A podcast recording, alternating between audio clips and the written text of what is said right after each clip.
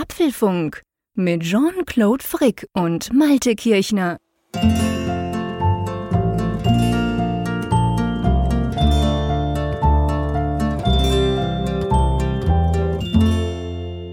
Folge 285 vom Apfelfunk Podcast. Es ist heute Mittwoch, der 21. Juli 2021 und lieber Jean-Claude, die Zukunft ist kabellos. Die Zukunft ist kabellos. ja, das befürchte ich ganz ehrlich gesagt. Wobei du weißt, ich stecke so gerne noch ein schnell ladendes Powerkabel ein bei verschiedenen Dingen. Aber wie kommst du darauf? Ja, wie komme ich darauf? Ich komme darauf und äh, vielleicht äh, ist das bei dir ja genauso. Du hast ja auch ein ganz modernes Auto. Du weißt ja, ich habe CarPlay und ich hatte mhm. CarPlay allerdings ja in dieser verkabelten Version. Also ich musste ah, da immer ein mhm. USB-Kabel ja. dann anschließen am Auto, da war so ein USB-Port und dann hat sich das verbunden. Das hat aber, mhm. das haben wir auch ein paar Mal hier thematisiert, nicht immer zuverlässig funktioniert. Das, das mhm. Schicksal teilen ja auch einige unserer Hörerinnen und Hörer. Ja. Wir hatten viele Zuschriften bekommen, du erinnerst dich. Genau. Und nun ist es so, ich habe schon lange damit geliebäugelt. Es gibt ja diese kleinen Boxen, die man dann an den USB-Port dran macht. Das ist immer ja, genau. China-Ware. Mhm. Ähm, zum Beispiel Car-Linked oder wie sie auch immer heißen. Und die sorgen dafür, dass du Wireless CarPlay haben kannst. Du verbindest ja. dich dann mit der Box und die Box verbindet sich mit dem USB-Port. Und das Schöne ist, du setzt dich halt ins Auto und es ist verbunden und du musst nicht immer mhm. ständig dann das Kabel an äh, stöpseln. Hast du dir so eins besorgt? Ich habe es jetzt, ich habe mich jetzt wirklich durchgerungen, weil die Dinger, die Dinger sind ja nicht ganz günstig. Die kosten ja nee, über 100 Euro. Ja, genau. Und dann ist man ja doch immer am überlegen, ob das Komfortproblem tatsächlich so viel wert ist. Genau. Zumal es ja eben auch den positiven Nebeneffekt hat, wenn du ein Kabel anstöpselst, dass dein, dein Telefon ja auch auflädt. Klar, genau. Also es ist ja nicht nur nachteilhaft im Sinne ja. von, es nervt halt jedes Mal anzustöpseln, aber irgendwie waren es, ich, ich hatte mir das Gefühl, ich brauche ein Sommerprojekt und habe ich mir so ein Ding bestellt. Und es ist so sagenhaft. Es ist so angenehm, muss ich dir sagen. Jetzt, jetzt kann ich ja für einmal, aber ich gebe zu, das ist erst seit kurzem so. Vorher hatte ich, ihr wisst es, 13 Jahre lang VW Turan. Der hatte überhaupt nichts, weder CarPlay noch sonst irgendwas Lustiges. Aber jetzt habe ich ja seit einem halben Jahr das schöne Elektroauto und der hat ja Wireless CarPlay. Und ich bin ganz bei dir. Ich hätte das nicht gedacht. Ich dachte immer so, ja, aber komm, also Kabel einstecken, dafür lädt's noch, who cares. Aber ich bin wirklich bei dir. Das Coole ist, du steigst ins Auto und ich fahre ja normal, ich kam ich gerade von Holland, 800 Kilometer, aber ähm, ansonsten normalerweise fahre ich ja nicht so lange Strecken. Und da ist es genauso, ich steige einfach ein, ich fahre einfach los. Ich bin mir völlig gewöhnt, mein iPhone ist sowieso immer in der Hosentasche und quasi ich steige ein, ich fahre los, ich kann CarPlay nutzen, was auch immer, ich kann Radio hören, ich kann was ich immer will mit CarPlay tun ohne dass ich irgendwas stöpseln muss. Ich steige aus, ich renne irgendwo hin. Es ist völlig natürlich geworden inzwischen. Ja. Und darum kann ich deine Begeisterung absolut nachvollziehen. Und, und mich interessiert, wo hast du das Ding bestellt? Wirklich in China oder irgendwo Nein, bei euch in dem Shop? Ich habe es tatsächlich über Amazon bestellt. Ja. Also das war mir dann doch ein bisschen zu windig, das irgendwie bei Alibaba ja. oder sonst wo zu bestellen.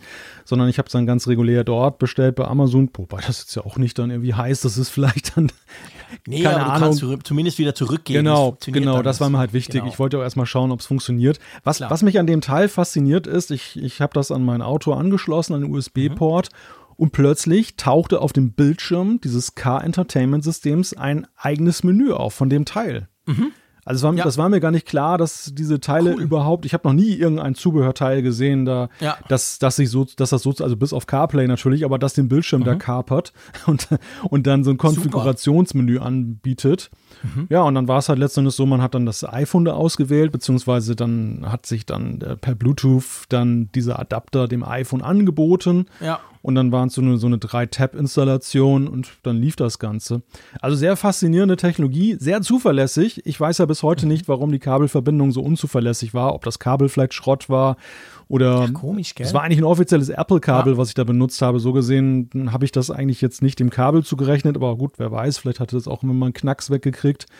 Es läuft auf jeden Fall super sauber. Jetzt immer, wenn ich ins Auto einsteige und das Auto einschalte, ist CarPlay sofort parat. Eine Fragestellung, die auch viele so hatten, habe ich so in den Bewertungen gelesen, ist, ähm, welche Latenz hat denn das? Ja. Und tatsächlich, es hat eine leichte Latenz, also zum Beispiel so in der Podcast-App, wenn du den Play- oder den Pause-Button mhm. äh, drückst, dann kann es schon mal eine Sekunde dauern, bis die Aktion umgesetzt wird. Ich habe allerdings festgestellt, dass du ja, so wenig eigentlich da rumtippst, dass das nicht wirklich ins Gewicht ja. fällt. Und in den Menüs ja. wiederum ist es total schnell. Also es ist jetzt nicht so, dass du immer okay. eine Sekunde wartest, es sind halt nur ja diese Endaktion sozusagen. Ja. Es wird anscheinend bei CarPlay irgendwas auch gebuffert, dass zum Beispiel dieses, mhm. diese Table Views, die bauen sich oftmal schon vorher auf und dann, wenn du scrollst, dann hast du keine Probleme, dass es irgendwie hakelt oder so. Es ist dann tatsächlich nur, wenn du dann die Podcast-Episode startest oder wenn du sie dann beendest, dass es dann mal lustig etwas hängt. Sehr cool. Ja. Finde ich super, dass du das gemacht hast. Das ist eh, wirklich, ich kann das absolut nachvollziehen, seit ich ja Wireless CarPlay bei mir drin habe. Und übrigens, weil du vorhin gesagt hast, die Zukunft ist Wireless, da muss ich jetzt noch was Kleines anhängen, geht auch ums Auto. Ich warte in diesen Tagen auf mein erstes Over-the-Air-Update von meinem VW ID3, den ich fahre, von diesem Elektroauto. Da wurde das groß angekündigt im Juli. Das, das, das ist ja für VW eine große Sache. Alle die Tesla-Fahrer lachen jetzt natürlich. Aber sonst kann das eigentlich ja noch niemand, dass du quasi das ganze Auto, also nicht nur das Entertainment-System, die Navigation, sondern alles, jedes Steuergerät, die Motorsteuerung, schießt mich tot, über die Luft halt aktualisieren kannst. Und das ist ein 6 Gigabyte großer Download, der dann irgendwann mal angestoßen werden sollte über die eingebaute eSIM. Von dem her bin ich ganz gespannt drauf und es passt gerade zum Thema, die, die Zukunft ist wireless, da bin ich ganz bei dir. Ja, das da muss man jetzt nichts einstecken, keine CD einwerfen oder so, sondern der sollte das theoretisch einfach so machen. Ja, die, die Firma Pegasus arbeitet gerade daran, dass das läuft. Ja, genau, wahrscheinlich. Können Sie mein Auto auch noch übernehmen. Wird ja auch ein Thema sein, aber bevor wir zu den ja. Themen kommen, möchte ich natürlich noch zu unserem Sponsor kommen, weil in dieser Folge, auch diese Folge ist natürlich wieder unterstützt von NordVPN. Das freut uns sehr und ich habe ja jetzt gerade Erfahrungen gemacht mit NordVPN. Ich war ja in Holland zwei Wochen lang an der Nordsee, habt es mitbekommen. Wir haben ja auch von da gepodcastet. Wir haben das gebraucht, um einerseits die Fußball-Europameisterschaft noch ein bisschen bisschen gucken zu können über das Schweizer Fernsehen, was natürlich nicht geht, wenn du in Holland sitzt mit einer holländischen IP. Aber auch, und das ist lustig, das ist mir aufgefallen dort, wie unterschiedlich zum Beispiel Twitter oder auch andere Social Media Networks sind, wenn du plötzlich im Ausland bist. Mhm. Meine Güte, diese holländische Werbung. Klar, am Anfang ist sie lustig, aber ehrlich gesagt, irgendwann denkst du dann so, ja, Freunde, ich möchte lieber da wieder meine Sennenkäse-Geschichten und so aus der Schweiz haben. Also schwupp, VPN eingeloggt und mein Sohn kam auch, hat gesagt, du, TikTok ist ganz komisch bei uns hier. Eben auch, weil da natürlich auch einfach entsprechend alles geändert wurde. Auch da, man kann ja NordVPN auf sechs Geräten gleichzeitig brauchen, war installiert und das Coole ist, wenn du es ja mal drauf hast auf dem iPhone oder auf dem iPad, dann ist es ja jedes Mal, wenn du das iPad anmachst, wenn du das so willst, wenn du es konfigurierst, ist es einfach quasi schon eingewählt. Das heißt, ich war immer in der Schweiz und hatte mein normales Setup und das war einfach cool. Ja, das ist in der Tat toll gelöst. Die App ist ja auch super einfach zu benutzen, die du da hast. Also da wählst du dann, dann auf so einer Karte, wählst du dann den, genau. den Standort aus, über den du dich einloggen möchtest. Und man kann es ja auch umgekehrt verwenden. Du hast jetzt diesen, diesen Use Case beschrieben. Du möchtest halt deine heimische Atmosphäre haben, aber vielleicht möchte man ja auch mal ja, Dienste äh, aus der Perspektive eines jeweiligen Landes sehen und dann kann man eben ja. viele Dienste arbeiten ja viele Websites, Websites arbeiten ja damit, dass sie dann deine, deine, dein Ort dann eben zum Maßstab nehmen, was du angezeigt mhm. bekommst. Und äh, das ist ja manchmal auch eine witzige Exkursion im Netz, die du machen kannst.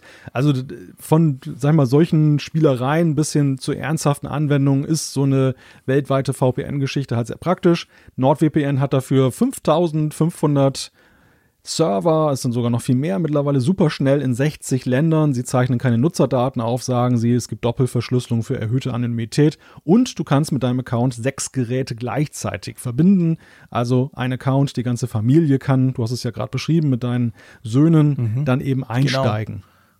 Ganz genau. Also wenn ihr das mal ausprobieren wollt, nordvpn.com slash Apfelfunk, da kriegt ihr ähm, einen super großen Rabatt auf ein Zweijahres-Abo plus noch einen zusätzlichen Monat gratis. Könnt ihr das Ganze mal ausprobieren. Würde uns natürlich freuen und in diesem Sinne vielen herzlichen Dank an NordVPN. So, wir kommen immer noch nicht zu den Themen. Wir kommen immer noch nicht zu den Themen. Wir haben noch was anzukündigen. noch was Nützliches. Schieß los. es ist ja bald wieder Ende des Monats. Also Wahnsinn. Ich bin mal ein bisschen ja, verängstigt. Nein, verängstigt bin ich nicht, aber, aber oh, erstaunt. Du bist immer am Ende des Monats verängstigt. ja, ich staune, wie schnell die Zeit vorangeht. Weißt du, wir haben schon wieder, wir sind schon wieder über die Hälfte des Jahres hinweg. Es ist Juli, es ist Ende des Monats auch schon wieder erreicht. Stimmt. Es geht mit krass. großen Schritten auf Weihnachten zu. Und Ach, bitte, wieder, wieder die Laune verderben. Nein, aber im Sommer. Vor, vorher kommt noch was Gutes vor Weihnachten, nämlich nämlich der Zeier. Und zwar in Apfelfunk am Hörer ist er natürlich unser Stammgast und wir hoffen auch, wir arbeiten, wir arbeiten ganz hart, unser Team arbeitet ganz hart daran, dass wir noch genau. einen weiteren Gast bekommen. Genau. Unser Recruiting-Team arbeitet im Hintergrund für uns weiter und das Ganze wird am 30., also am Freitag in einer Woche, also am nächsten Freitag, wenn ihr so wollt, wird das Ganze über die Bühne gehen. Am 30. Juli, wie immer um 21.45 Uhr auf YouTube, unsere Live-Show Apfelfunk am Hörer. Würde uns natürlich extrem freuen, wenn ihr dann auch dabei seid und zuguckt und natürlich auch fleißig mitkommentiert und mit uns quasi dann den Abend verbringt. Genau. So, mein Lieber, einen habe ich noch. Oh. Wir fangen immer noch nicht an oh. mit den Themen. Wahnsinn. Ich muss das einfach jetzt hier, einfach, dass es mal quasi ähm, gespeichert ist im Netz sozusagen.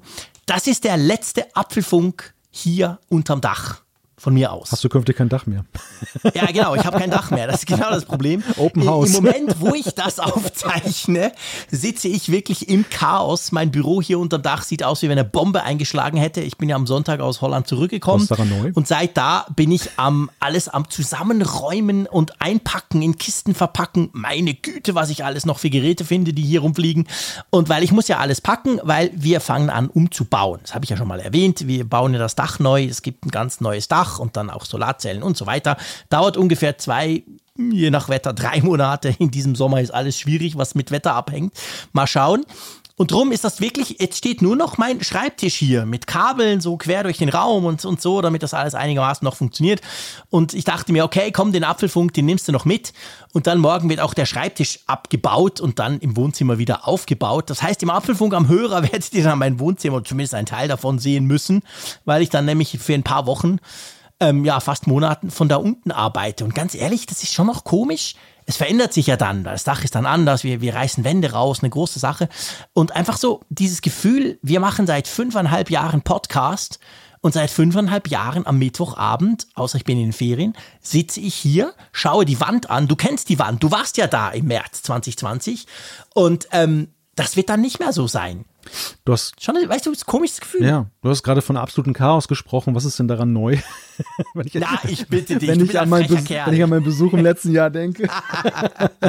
ja, du hast nicht ganz unrecht. Das stimmt. Es war natürlich grundsätzlich, es, ja. es muss ja auch nicht, ich finde, es muss ja auch nicht aufgeräumt sein. Im Podcast mhm. hört man das ja nicht. Im Video sieht man es vielleicht, vielleicht auch nicht. Klar, ähm, der Vorteil ist wirklich der, wenn du so jahrelang in einem Raum bist und, und, und hier arbeitest und wir haben ja beide viele Testgeräte und manchmal darf man die behalten, manchmal schickt man sie zurück und so weiter, dann sammelt sich ja schon noch einiges an. Also ganz ehrlich, ich habe ganz klar gesagt, eigentlich äh, ein Drittel bis die Hälfte muss weg. Entweder zurückschicken, entsorgen, verschenken, whatever, weil ähm, ich will danach quasi, ich, ich habe dann mehr Platz, aber ich will eben auch mehr Luft sozusagen haben. Drum, das Chaos ist dann vielleicht ein bisschen besser. Aber bis du das nächste Mal kommst, ist es dann wahrscheinlich wieder Chaos. Ja, das muss ich mir ja angucken. Aber ich bin gespannt.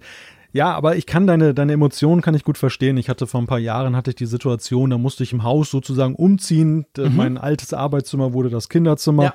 Und dann bin ich hier. Das war bei mir genau gleich. Dann, Früher war ich auch unten ja, und bin dann hochgezügelt. Genau, dann bin ich auch hier unter das Dach gezogen, was auf der einen Seite eine Verbesserung ist, weil ich hier mehr Platz tatsächlich sogar habe. Klar. Sogar noch ein Benefit. Aber am Ende diese, dieses Rausgehen aus einem vertrauten Raum, gerade jetzt in dieser Podcast-Situation, mhm. es gibt ja auch so ein bisschen Sicherheit, ne? So diese, Absolut. diese typischen ja. vier Wände. Das fällt. Ich habe das gemerkt in Holland, ja, weißt du? Genau. Klar, ich meine, da war noch ein anderes Mikrofon, es hat scheiße getönt oder was sowieso anders, aber man ist einfach so, das, das macht unglaublich viel aus, ob man in, in seinem gewohnten Setup ist. Natürlich, ich habe dann den gleichen Bildschirm, ich nehme ja alles mit runter ins Wohnzimmer, sollte dann ähnlich sein, aber trotzdem einfach, das macht tatsächlich, gibt das einem eine gewisse Sicherheit. Ach, das war das Mikrofon, weshalb du komisch geklungen hast. Ja, du, du bist ein frecher Kerl. Was ist denn heute mit dir los? Ich, dachte, ich hoffe, das war das Mikrofon. Das kannst du jetzt wieder beurteilen. Jetzt töne ich ja hoffentlich wieder so, wie ich immer töne, oder? Dachte, dachte, wenn du Richtung Norden reist, dann, dann hast du eine, Hall also, eine hallende Stimme. Stimme. Und dann Hals mehr, genau. Wenn ich da in Valhalla oben sitze, in der großen Kirche. ja, nee, natürlich. Das war natürlich eine andere Akustik dort. Aber es ist genau der Punkt. Also von dem her gesehen, ähm, ein kleiner Abschied hier an dieses Büro. Natürlich, es wird ja besser. Also seien wir ehrlich, nächsten Sommer werden wir rausfinden, ob es eben die Isolation dahingehend funktioniert, dass dann weniger heiß ist. Weil jetzt bei mir, komm, wir machen noch den Check vor den Themen. Bei mir ist im Moment, hm, 27 Grad. Oh, oh. Was hast du zu bieten? Ich habe 24 im Angebot heute. No, das ist ja sehr angenehm, ja. kuschelig. Das ist eine, es ist eine gute Woche. es ist eine gute Woche für dieses Büro hier. Ehrlich, bei uns ist super heiß. Nein, die ganze Woche. Ganz und gar nicht. Also Nein? hier war es ah, okay. letzte Woche schwül warm und es hat ja, du erinnerst dich, letzte Woche haben wir auch über Regen berichtet hier, der hier gegen ja, genau. die Fenster ja. Heute ist es wieder so, wie es beim Apfelfunk sein muss. Es ist äh, wolkenlos, so wie ich das sehen kann, und augenscheinlich, also auf jeden Fall kein Regen. Und okay. ähm, es ist diese Woche eigentlich, es ist so ein Traumsommerwetter eigentlich hier in der Nordsee. So eine leichte Brise, es ist ja. äh, sonnig, es ist äh, cool. ein wenig so, ja, so um die 20 Grad. Ja. Leider, leider soll es nächste Woche schon wieder anders werden. Also ich könnte das, daran könnte ich mich gewöhnen. Pünktlich auf deine Ferien. Ja, ja, genau, wie das halt immer so oh ist. ja, ich hatte Glück, muss ich sagen. Also wenn wir gerade beim Wetter sind, in Holland hatte ich deutlich besseres Wetter, als wir hier in der Schweiz mhm. hatten in der Zeit. Hier hat es mehr oder weniger durchgeregnet, darum ja auch die Überschwemmungen. Und in Holland hatten wir genau das Wetter, was du jetzt gerade beschrieben hast. Also wir hatten zehn Tage von diesen 14 Tagen war es genauso großmehrheitlich sonnig, ein bisschen windig, plus minus 20 Grad. Also es war wirklich super, super angenehm. Ja, aber jetzt hier bei uns ist es ziemlich stickig, ziemlich heiß. Drum von dem her, ich genieße dieses heiße Büro noch ein letztes Mal. Danach ist es dann nicht mehr. Aber komm, jetzt lass uns endlich, Frick, komm mal zum Punkt, ja, endlich, zu den Themen kommen. Endlich. endlich. Ja, genau. Nein, also erstes Thema ist eine Fortsetzung von letzter Woche. Wir hatten ja schon ein wenig drauf eingestimmt mit dem Release-Candidate. War das letzte Woche oder war es sogar schon vorletzte Woche? Ich weiß es gar nicht. Auf jeden Fall Sommerupdate. Letzte Woche, du Spatzen hier. Genau. ähm, danach, letzter Halt vor Monterey, Mac OS 11.5 wurde veröffentlicht. Dann was Kleines am Horizont. Es gibt Gerüchte über ein neues iPad Mini mit USB-C und A15. Da müssen wir über teure Fälschungen sprechen. Fake AirPods kosten Apple richtig viel Geld. Platzsparend iOS 15 und WatchOS 8 installieren Updates auch mit wenig Speicher. Pegasus bedroht iPhone-Nutzer, was Apple dazu sagt. Typisch deutsch, die offizielle Autobahn-App ist gestartet. Ich freue mich schon drauf. Die Umfrage der Woche, die Zuschriften unserer Hörerschaft gibt es natürlich alle sowieso in diesem Podcast. Drum legen wir gleich mal los mit dem Sommer-Update, wie du dem Ganzen gesagt hast, und zwar iOS 14.7 und iPadOS 14.7 wurden veröffentlicht. Lustig dran, oder was heißt lustig? Komisch fand ich. Gestern iOS 14.7, heute erst iPadOS 14.7. Ja. Ich, ich weiß, ich bin alt und vergesslich, aber ich kann mich nicht erinnern, dass die zweimal getrennt released wurden, oder? Ja, das ist wahrscheinlich Gegenstand dieser Trennung, dass man das jetzt dann auseinander dividiert. Ah, du meinst, man will das quasi noch so ein bisschen plakativ zeigen? ja, weil ich habe ganz viele Tweets gesehen, hä, iOS 14.7, ja, auf dem iPhone, aber was ist denn mit dem iPad? Auf meinem iPad kommt kein iPhone, äh, kein Update, was ist denn da los? Mhm. Es gab schon ein bisschen Verwirrung. Ja, es ist in der Tat etwas irritierend, zumal wir ja auch nicht über ein großes Release reden, jetzt nicht über die 15er Version, wo dann tatsächlich jetzt Unterschiede spürbar sind, sondern über zwei Versionen, die ja ja im Grunde das gleiche enthalten, also wo dann jetzt nicht groß genau. etwas anders ist. Ja, und auch nicht groß viel dabei ist letztendlich. Worum geht's? Es geht um, also bei iOS 14 geht es natürlich um die MagSafe Batterieunterstützung. Da haben wir eine spannende Zuschrift am Ende, müsst ihr unbedingt hören. Ähm, die, das wird natürlich offiziell jetzt quasi unterstützt, wenn ihr eben diese MagSafe Batterie, wir haben letzte Woche drüber gesprochen, habt. Dann gibt es verschiedenste Bugfixes bei der Podcast-App, aber auch bei, bei Apple Music. Man kann jetzt wieder Playlists teilen. Ich wusste gar nicht, dass das nicht mehr geht. Ich mache das auch nie, aber offensichtlich ging das schon länger nicht mehr. Ja, haufenweise Bugfixes, aber jetzt nicht so, dass wir irgendwie tolle neue Features kriegen, oder? Nein, nein, mitnichten. Also das, das ist jetzt eigentlich so ein Service-Update. Wir, wir gehen ja auch nur mit großen Schritten auf iOS 15 zu, wo dann tatsächlich dann die neuen Funktionen kommen. Und äh, ja, auch wenn Apple jetzt schon recht spät ja immer noch neue Funktionen nachliefert, jetzt, jetzt sind es wirklich so Service Packs. Ja, ganz genau. Und dann können wir eigentlich auch gleich zum nächsten Thema springen, wenn du einverstanden bist. Ich meine, das ist sozusagen das gleiche Thema. Und zwar hat natürlich auch der Mac, aber auch erst heute, hat das Update bekommen, ähm, nämlich Mac OS 11.5 wurde veröffentlicht. Hab's noch nicht auf meinem iMac drauf, weil es dauert ja immer gefühlt sieben Stunden, bis das Zeug drauf ist. Da ist es auch so, letztendlich die gleichen Security-Updates, die gleichen Bugfixes wurden da auch natürlich auf Mac äh, gemacht. Spannender finde ich eigentlich fast die Frage, ob das jetzt wohl das letzte Big Sur Update war, das so ein bisschen was bringt. Ich sage es jetzt extra mal so. Erwartest du denn dann noch etwas?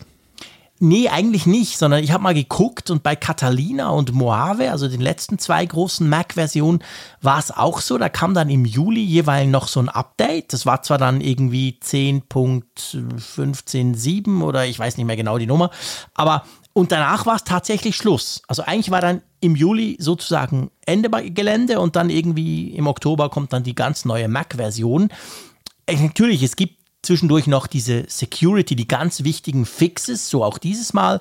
Catalina und Mojave haben tatsächlich jetzt auch zusammen mit macOS 11.5 haben sie noch Security Updates bekommen. Also wenn ihr Mac habt, der diese Version drauf habt, unbedingt äh, aktualisieren. Da sind wichtige Patches drin. Aber eigentlich gilt dann so ein bisschen, bei den letzten zwei großen Versionen war es dann so, im Juli ist eigentlich Schluss. Und dann stelle ich mir so vor, die Apple-Leute dort, die machen dann, klappen den Laptop zu und, und arbeiten nur noch am neuen macOS, eben am, am Monterey, mhm. oder? Ja, würde ich jetzt auch vermuten. Also ich glaube, so ein 11.6 werden wir nicht mehr unbedingt sehen. Ja. Was aber tatsächlich dem sein kann und das sogar auf lange Strecke. Du hast ja gerade die Vorgängerversion genannt, die auch noch Security-Patches kriegen ja, das so ein 11.5.1, 11.5.2, mhm. 11.5.3 so über einen Zeitraum von drei Jahren noch kommen könnte. Ja, genau.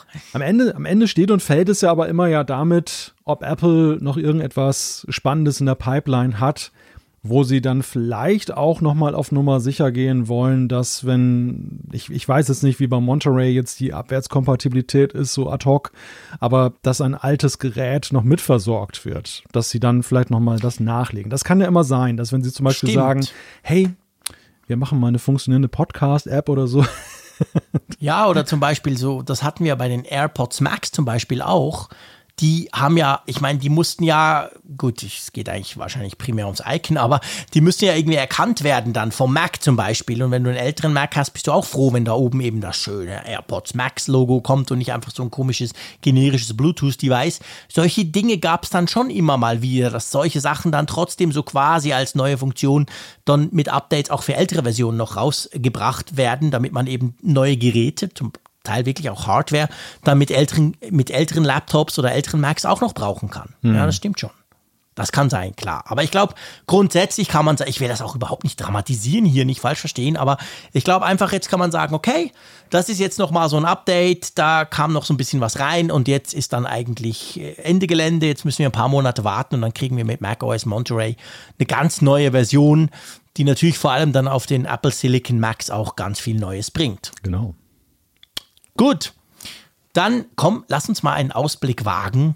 Nicht aufs iPhone 13. Nein, das machen wir nicht. Das haben wir schon oft genug gemacht. Das werden wir dann noch tun, aber äh, nicht in diesem Podcast, sondern es geht tatsächlich ums iPad Mini. Und ich muss dir ja sagen, hätten nicht meine zwei Kids eins und jetzt natürlich in Holland haben sie es viel gebraucht, auch auf der Fahrt und so, dieses iPad ist so das iPad, was mir immer so ein bisschen aus dem Blick rutscht, mhm. sag ich mal. Ist auch klein. Ich denke irgendwie da gar nicht so recht dran. Ich denke, ah ja, stimmt. Oh, guck mal, es gibt ja noch dieses kleine iPad. Meine Söhne haben quasi das letzte, aber das letzte ist schon recht alt. Und jetzt gibt es Gerüchte, ziemlich konkrete Gerüchte sogar, dass wir äh, trotzdem wohl bald ein neues iPad Mini, also was heißt bald, aber bekommen könnten, oder? Ich möchte fast unterstellen, dass es bei dir vielleicht auch so ein bisschen Trotz ist, dass du dieses iPad Mini nicht mehr so in den Fokus nimmst, weil es ja so ist, dass wir, es, es wurde ja fortgeführt, es wurde gepflegt sozusagen, es bekam mhm. dann ja neue Version mit neuem Prozessor und allem möglichen. Aber wir haben ja lange darüber geredet, dass es ja vielleicht auch von seinen sein Aussehen mal ändert. Das ist dann so ja. wie das, Stimmt. wie die großen iPads nur so einen ganz dünnen, dünnen Rahmen hat, dass dann der das richtig geil das, gewesen genau, wäre. Mal so einen richtigen Relaunch erfährt. Und den hat es ja bis heute nicht gegeben. Den wird's so, also trotz mancher spannender neuen Features, die da gerade diskutiert werden, aber zumindest display-technisch soll es ja wohl auch weiterhin nicht ganz der große Wurf sein, höre ich so heraus. Aber ja. es stecken zumindest intern so ganz spannende Dinge drin, wenn es denn sich bewahrheitet. Also als da wäre der neue A15-Prozessor, der da kommen wird und vor allem mhm. USB-C. Ja, USB-C, das ist natürlich sehr, sehr interessant. Das würde, wäre dann das erste nicht pro iPad, das auf USB-C wechselt. Jetzt muss man natürlich sagen, an den Gerüchten das Problem des Zeitplans. Der A15 ist ja noch gar nicht vorgestellt. Der A15 kommt ja dann mit dem neuen iPhone wahrscheinlich mit dem iPhone 13 und dann wäre es dann danach. Also es kann dann durchaus auch nächstes Jahr sein, dass wir von diesem neuen iPad Mini sprechen. Aber ich finde auch, also der Prozessor ist klar, wenn du das aktualisierst, dann baust du den neuesten Chip rein, aber das USB-C-Ding, das fände ich schon recht interessant, muss ich dir ganz ehrlich sagen. Ja, und es ist ja nach wie vor so, wenn man die Kommentarspalten liest, dass es ja doch sehr viele Menschen da draußen gibt, die eben auf ein neues Mini warten. Also es, ja. wir wissen einerseits aus Absolut. unserem Hörerforum sozusagen, dass äh, die, dass das Mini ja auch einen hohen Stellenwert genießt bei Firmen. Das ist aufgrund ja. eben ähm, seiner kompakten Maße, aber auch wegen seines Preises dann eben durchaus in vielen Situationen ist, dass es eben so als Arbeits-iPad dann gebraucht wird. Aber auch, aber auch private Nutzer, da gibt es auch viele, die es dann nach wie vor lieben und wertschätzen und ich möchte sagen, es ist fast anders als beim Mini-iPhone ähm, tatsächlich auch eine noch größere Zahl weiterhin. Ja, ich glaube auch. Also ich glaube auch, absolut, dass sich die größere Zahl garantiert, weil das haben wir ja oft dann auch von Zuschriften unserer Hörerschaft äh, mitbekommen. Das sind dann eben Firmen, die mal schnell 5000 iPad Minis kaufen und so, nicht drei oder vier. Man sieht die ja auch viel in Kassensystemen und so, haben wir alles auch schon diskutiert. Also von dem her der Formfaktor wahrscheinlich, der ist schon nur zwungenermaßen gegeben, weil die Geräte einfach so breit eingesetzt werden in der Industrie oder eben generell im Business. Und dann gibt es, aber ich, ich, ich muss was selber auch sagen, du hast vorhin gesagt, aus Trotz, aber ich habe es jetzt gesehen bei meinen Söhnen, der Formfaktor ist geil. Also zum, zum Beispiel Kindle-Bücher drauflesen, ist es der Hammer. Ja. Also es ist besser als mein iPhone, das ist zu klein. Das große iPad ist viel zu groß, das macht überhaupt keinen Sinn, auf dem Sofa damit so rumzukloppen. Aber das ist eigentlich perfekt. Also es ist, ich finde es auch ein tolles Gerät. Mir ist einfach aufgefallen, ich habe mich tatsächlich letzte Woche, bevor, die, bevor ich diese Gerüchte gelesen habe, habe ich mich mit dem iPad Mini beschäftigt. Und zwar habe ich gemerkt, ähm, äh, ganz kurz, nur wir kriegen ja Solaranlage und so weiter und dann ist es so, du kannst das ja alles steuern. Wohin geht der Strom? Geht er in die eigene Batterie, die du kriegst oder ins Netz oder was auch immer? Und da gibt es coole Apps dazu und das willst du ja irgendwie so ein bisschen ich sag mal, visualisieren auch irgendwo im Haus. Ich will dann irgendwo ein iPad haben, das dann läuft und dann sehe ich so ein bisschen, was passiert. Und da ist es ja eigentlich logisch, dass du ein iPad Mini nimmst, weil alles andere ist zu groß. Und da ist mir aufgefallen, hey, das iPad Mini ist schweineteuer. Das normale iPad kriegen wir für 300 plus minus 50 Euro. Das iPad Mini kostet mehr als 130 Euro mehr, ist aber jetzt im Moment technisch ziemlich veraltet. Ich habe dann meinen Sohn bequatscht schon mal vorsorglich und gesagt, könntest du dich mit einem größeren iPod, äh, iPad anfreunden? Er fand das dann eine coole Idee. Also wahrscheinlich reiße ich ihm dann seins raus. Anyway, also das iPad ist tatsächlich, das iPad Mini finde ich ist ein cooles Gerät, aber im Moment, Stand jetzt, mit der Technik, die da drin steckt, ist es eigentlich viel zu teuer, oder? Ja, ja, ja, das ist richtig. Also den, den, du bezahlst den Formfaktor. Und das ist ja beim iPhone ja, ja jetzt seit der 12er Reihe ja umgedreht dass, ja, stimmt, dass, nicht mehr so. Dass ja das tatsächlich das günstigere auch ist und das, das haben wir ja, genau. das haben wir damals bewundert, dass, dass Apple. Das Kleine ist das günstige. Ja, das, ja dass trotz der Miniaturisierung, die ja jetzt technisch anspruchsvoller ist, als jetzt, wenn sie das Mittelmodell zum Beispiel genommen hätten. Ich glaube, das ist einfacher, das dann zusammenzubauen oder die Komponenten dafür zu haben. Trotzdem haben sie es günstiger gemacht und das iPad äh, widerspricht dem. Alleine da braucht es ja eigentlich eine Harmonisierung, dass man jetzt irgendwie sagt, also klein ist auch kleines Geld mhm. oder umgekehrt dann letzten Endes. Ja, genau. Also ich sehe, Entschuldigung, ich sehe gerade, es ist 100 Franken teurer, nicht 130, aber trotzdem, ja, es ist wirklich teurer, hat aber deutlich ältere Technik drin und dadurch, ähm, ja, also auf jeden Fall spannend. Ich, ich würde mich tatsächlich freuen, wenn das kommen würde, aber ich glaube, das kann man schon sagen, es dauert noch eine Weile. Also ich, eben A15, der kommt sicher nicht zuerst ins iPad Mini, oder? Nein, nein. Also ich, klar, wir haben das beim A14 gesehen, dass das iPad Air, das war aber vielleicht auch so, ja, den, den Rahmenbedingungen des Jahres Corona. geschuldet, dass, dass äh, sie das da vorgezogen haben. Aber ich glaube nicht, dass das in Apples Plan liegt. Ja, gute Nachrichten für dich, ne? In deinem kleinen Kofferraum kriegst du dann auch ein iPad wieder mit. Ja, das würde auch reinpassen. Wobei, so klein ist der übrigens gar nicht. Brauchst dich gar nicht lustig zu machen. Ich bin ja gespannt, fall, ja, wobei du, du wohnst ja am Arsch der Welt. Das dauert ja irgendwie zwölf Tage, bis man bei dir oben ist. Aber ja gut, wenn ich würde wenn die Autos mal laden gerne muss, ne? mal zusammenstellen. Ja, das vielleicht auch. Ähm, ich glaube nicht, dass dein Auto größer ist als meins, oder? Oh doch, das glaube ich Kofferraum? schon. Das glaube ich schon. schon. Ja, ich habe den. Hast du so einen Riesenklopper? Ich habe den ID3 habe ich äh, kürzlich mal in, hier gesehen. Der fuhr hier vor ah, mir. Okay.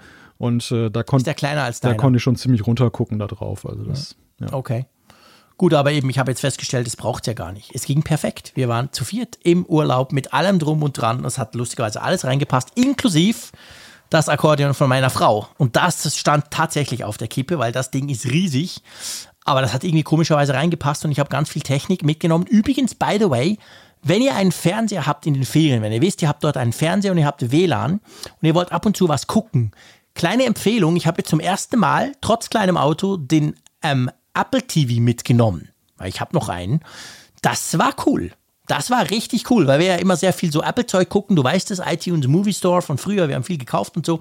Das hat sich absolut gelohnt. Also der hat sogar auch noch Platz gehabt, von dem her gesehen brauchst du gar keine dummen Sprüche zu machen. Punkt. Ja, man, Lass uns über Geld reden. Man könnte eigentlich auch eine, fast eine eigene Folge darüber machen, über minimalistisches Packen. Also ich hatte, ich hatte mal mit einer Kollegin zu tun, die hatte wirklich das Talent, äh, so minimalistisch zu packen. Äh, da hätte ich drei große Koffer gebraucht. Was ist das, minimalistisch packen? Das kenne ich gar nicht. Naja, dass du, wenn du auf Reisen gehst, nicht irgendwie eine riesige Reisetasche mit dir rumschleppst oder einen großen Koffer, sondern dass du wirklich so. so auf Punkt weiß nicht, ja. wie die Leute das machen. Teilweise ja. machen sie es einfach, weil sie, ja, man, man, schleppt ja auch viel Zeug mal mit sich rum, was man gar nicht braucht. Ja, also, dass, das dass, du da sehr berechnend vorgehst. Te teilweise auch vielleicht, dass du sagst, du nimmst dann weniger Wäschestücke mit und wäscht sie dann vor Ort. Ähm, also verschiedene Techniken, die da, die, da, zusammenkommen. Auf jeden Fall hatte sie durch das Talent, sie kam mal mit so einem kleinen Rucksack an, was bei mir so die Arbeitstasche wäre. Und ich habe immer gesagt, wo hast du deinen Koffer gelassen? Also das war jetzt hier vor zwei Jahren im Fellowship. Und, und, und sie hatte äh, alles dabei. Und sie hatte alles dabei. Ne? Und, ich, cool. und ich dann, ich, ich, Idiot, immer mit einer, mit einer Reisetasche durch die Gegend gerannt. Sehr cool. Gut, da war natürlich auch dann haufenweise Technik drin, das muss man auch dazu Ja, gut, okay, klar, das ist ja bei uns immer so, genau. Das ist ja bei mir auch Ein ganzes so. Aufnahmestudio. So. Ja, genau, das muss ja sein. Ähm, aber was zum Beispiel nur noch, wir wollen das, das würde wirklich eine eigene Folge geben, wäre ganz lustig. Aber was mir jetzt aufgefallen ist, was wir gemacht haben, als wir dieses Auto gekauft haben, wir sind vorher mit Koffern verreist. VW Turan, du weißt, das ist ein Riesending, da passt alles rein. Und jetzt haben wir uns so Taschen besorgt. Einfach drei Reisetaschen, die man genau nebeneinander in diesen halt schon viel kleineren Kofferraum packen kann. Und das hat richtig viel ausgemacht, weil ein Koffer, da hätte wahrscheinlich einer reingepasst und dann hättest du irgendwie den Rest frei fliegend platzieren müssen. Also manchmal nützt es schon, wenn du einfach andere quasi Behältnisse kaufst und dadurch ist natürlich dann vorgegeben, einfach, da weißt du, hey, jeder hat eine Tasche. Punkt. Da muss alles rein. Mehr passt nicht. Also es hat bei uns tatsächlich dann auch geholfen. Und ich hatte jetzt nicht das Gefühl, wir hätten irgendwas vergessen. Aber Lag aber vielleicht auch am schönen Wetter. Wenn es mehr ja. geregnet hätte, hätte ich vielleicht gemerkt, dass ich keine richtige Regenjacke dabei hatte. Aber ich kann heute schon mal sagen, denn dann musst du nicht so viel laden auf der Rückfahrt. Ich packe dann einfach dein Auto in meinen Kofferraum und dann fahre ich dich so die Hälfte der Strecke und dann kannst Na, du. Du bist, doch ein, du bist doch mal wieder ein Angeber, echt. Power, der Bleifuß Malte ist wieder ein Angeber. Okay, gut, das testen wir da mal, genau. Mal schauen. Lass uns jetzt endlich mal über Geld reden, einverstanden? Ja, genau über richtig viel Geld. Richtig viel Geld. Und äh, ja, das ist eine interessante News, weil sie so mal die, die, die, ja, die Ausmaße davon darstellt, wenn zum Beispiel Geräte gefälscht werden. Was bedeutet das für den Hersteller? Viele sagen ja so, ach Gott, die verdienen eh schon genug und das kann ja nicht so viel sein, wenn dann so irgendwie so China-Fälschungen oder sonstige Fälschungen auf dem Markt sind. Und es gibt jetzt so eine Erhebung, die, ähm, die ist von der US-Zollbehörde er, erstellt worden zu der Frage Fake AirPods, was das eigentlich für einen Schaden auslöst für Apple im Jahr. Und da kommt diese Erhebung zu dem Ergebnis 3,2 Milliarden US-Dollar Schaden mhm. entstehen dadurch. Mhm. Jetzt muss man ja sagen, dass die, die, die AirPods ja generell extrem beliebt sind und alles, was natürlich extrem beliebt ist, wird auch extrem beliebt, beziehungsweise wird eben auch, ist auch bei den Fälschern beliebt, so wollte ich sagen. Und ähm, das, ich kann das gut nachvollziehen. Ich war ja vor eineinhalb Jahren, war ich ja in China, in Shenzhen und ich habe ja dort, habe ich mir auch so Fake AirPods gekauft. Natürlich im Wissen, ich habe mir gelbe AirPods gekauft. Hm. ähm, und das, das Erstaunliche dran ist ja nicht unbedingt, dass die dort vor Ort irgendwie 12 Dollar gekostet haben. Ja, okay. Aber das Erstaunliche dran ist eigentlich, dass diese Fake AirPods bis zu einem gewissen Punkt funktionieren. Damit meine ich, du machst die Klappe auf, es erscheint das übliche Logo vom, vom AirPod, der sich da bewegt und du koppelst das. Also da ist Technik drin, die sonst wahrscheinlich bei Apple drin ist. Klar, ist ja auch die gleiche Fabrik. Ähm, und dann aber spätestens eben, wenn du es dann ins Ohr hältst, merkst du, shit, die tönen ja absolut grottig. Und das ist schon, also wir kriegen auch immer wieder Zuschriften von Leuten, die, die uns sagen, ja, ich weiß nicht, ich habe, glaube ich, was Falsches gekauft. Heise hat mal vor ein paar Monaten eine ganz große Geschichte publiziert ja, in der CT, genau. wo es genau um dieses Thema ging. Und da haben sie wirklich auch, die sind in dem Ganzen nachgegangen. Sie haben geguckt, was macht Amazon? Gibt es das Geld zurück oder nicht? Wie reagieren die und so?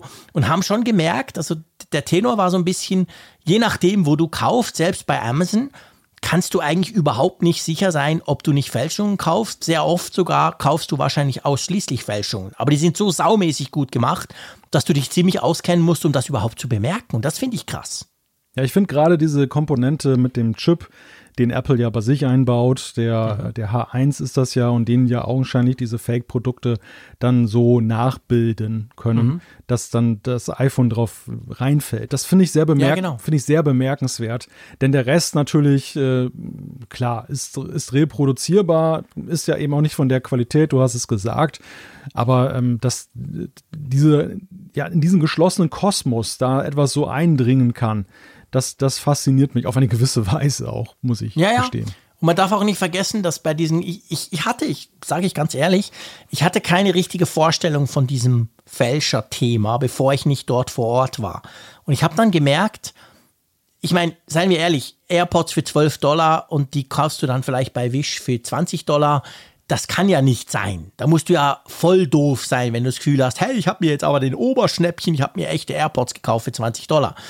Aber das, wo es eben um wirklich große Mengen geht, sind nämlich Geräte, auch iPhones, die kosten dann nicht 50 Dollar, sondern die kosten vielleicht 150 Dollar weniger als das Original. Oder bei den AirPods gesagt, die kosten dann 110 Dollar statt 180. Und du denkst so, mh, hm, ja, ähm, könnte ja fast sein. Also ist ja wohl, wohl keine Heavy-Fälschung, keine, also weißt du, der Preis ist eher hoch für eine Fälschung, aber sie ist so gut gemacht, dass viele tatsächlich drauf reinfallen, weil sie denken, okay, das ist jetzt mal eine geile Aktion, da schlage ich jetzt zu. Hm. Ja, ich glaube, es gibt ganz unterschiedliche Motivationen der Menschen, die Geräte zu kaufen, beziehungsweise die, die Fälschungen richten sich an verschiedene Zielgruppen. Es gibt natürlich auch diejenigen, mhm. ja, genau. die adressiert werden, die zum Beispiel jetzt nicht so im Wissen sind um das typische Apple-Preisgefüge und es dann tatsächlich für denkbar halten, dass die auch nur 30 Euro kosten. Oder es gibt eben auch, glaube ich, so die Wagemutigen, die einfach so, ja, dann sagen, komm, ich kaufe die mal.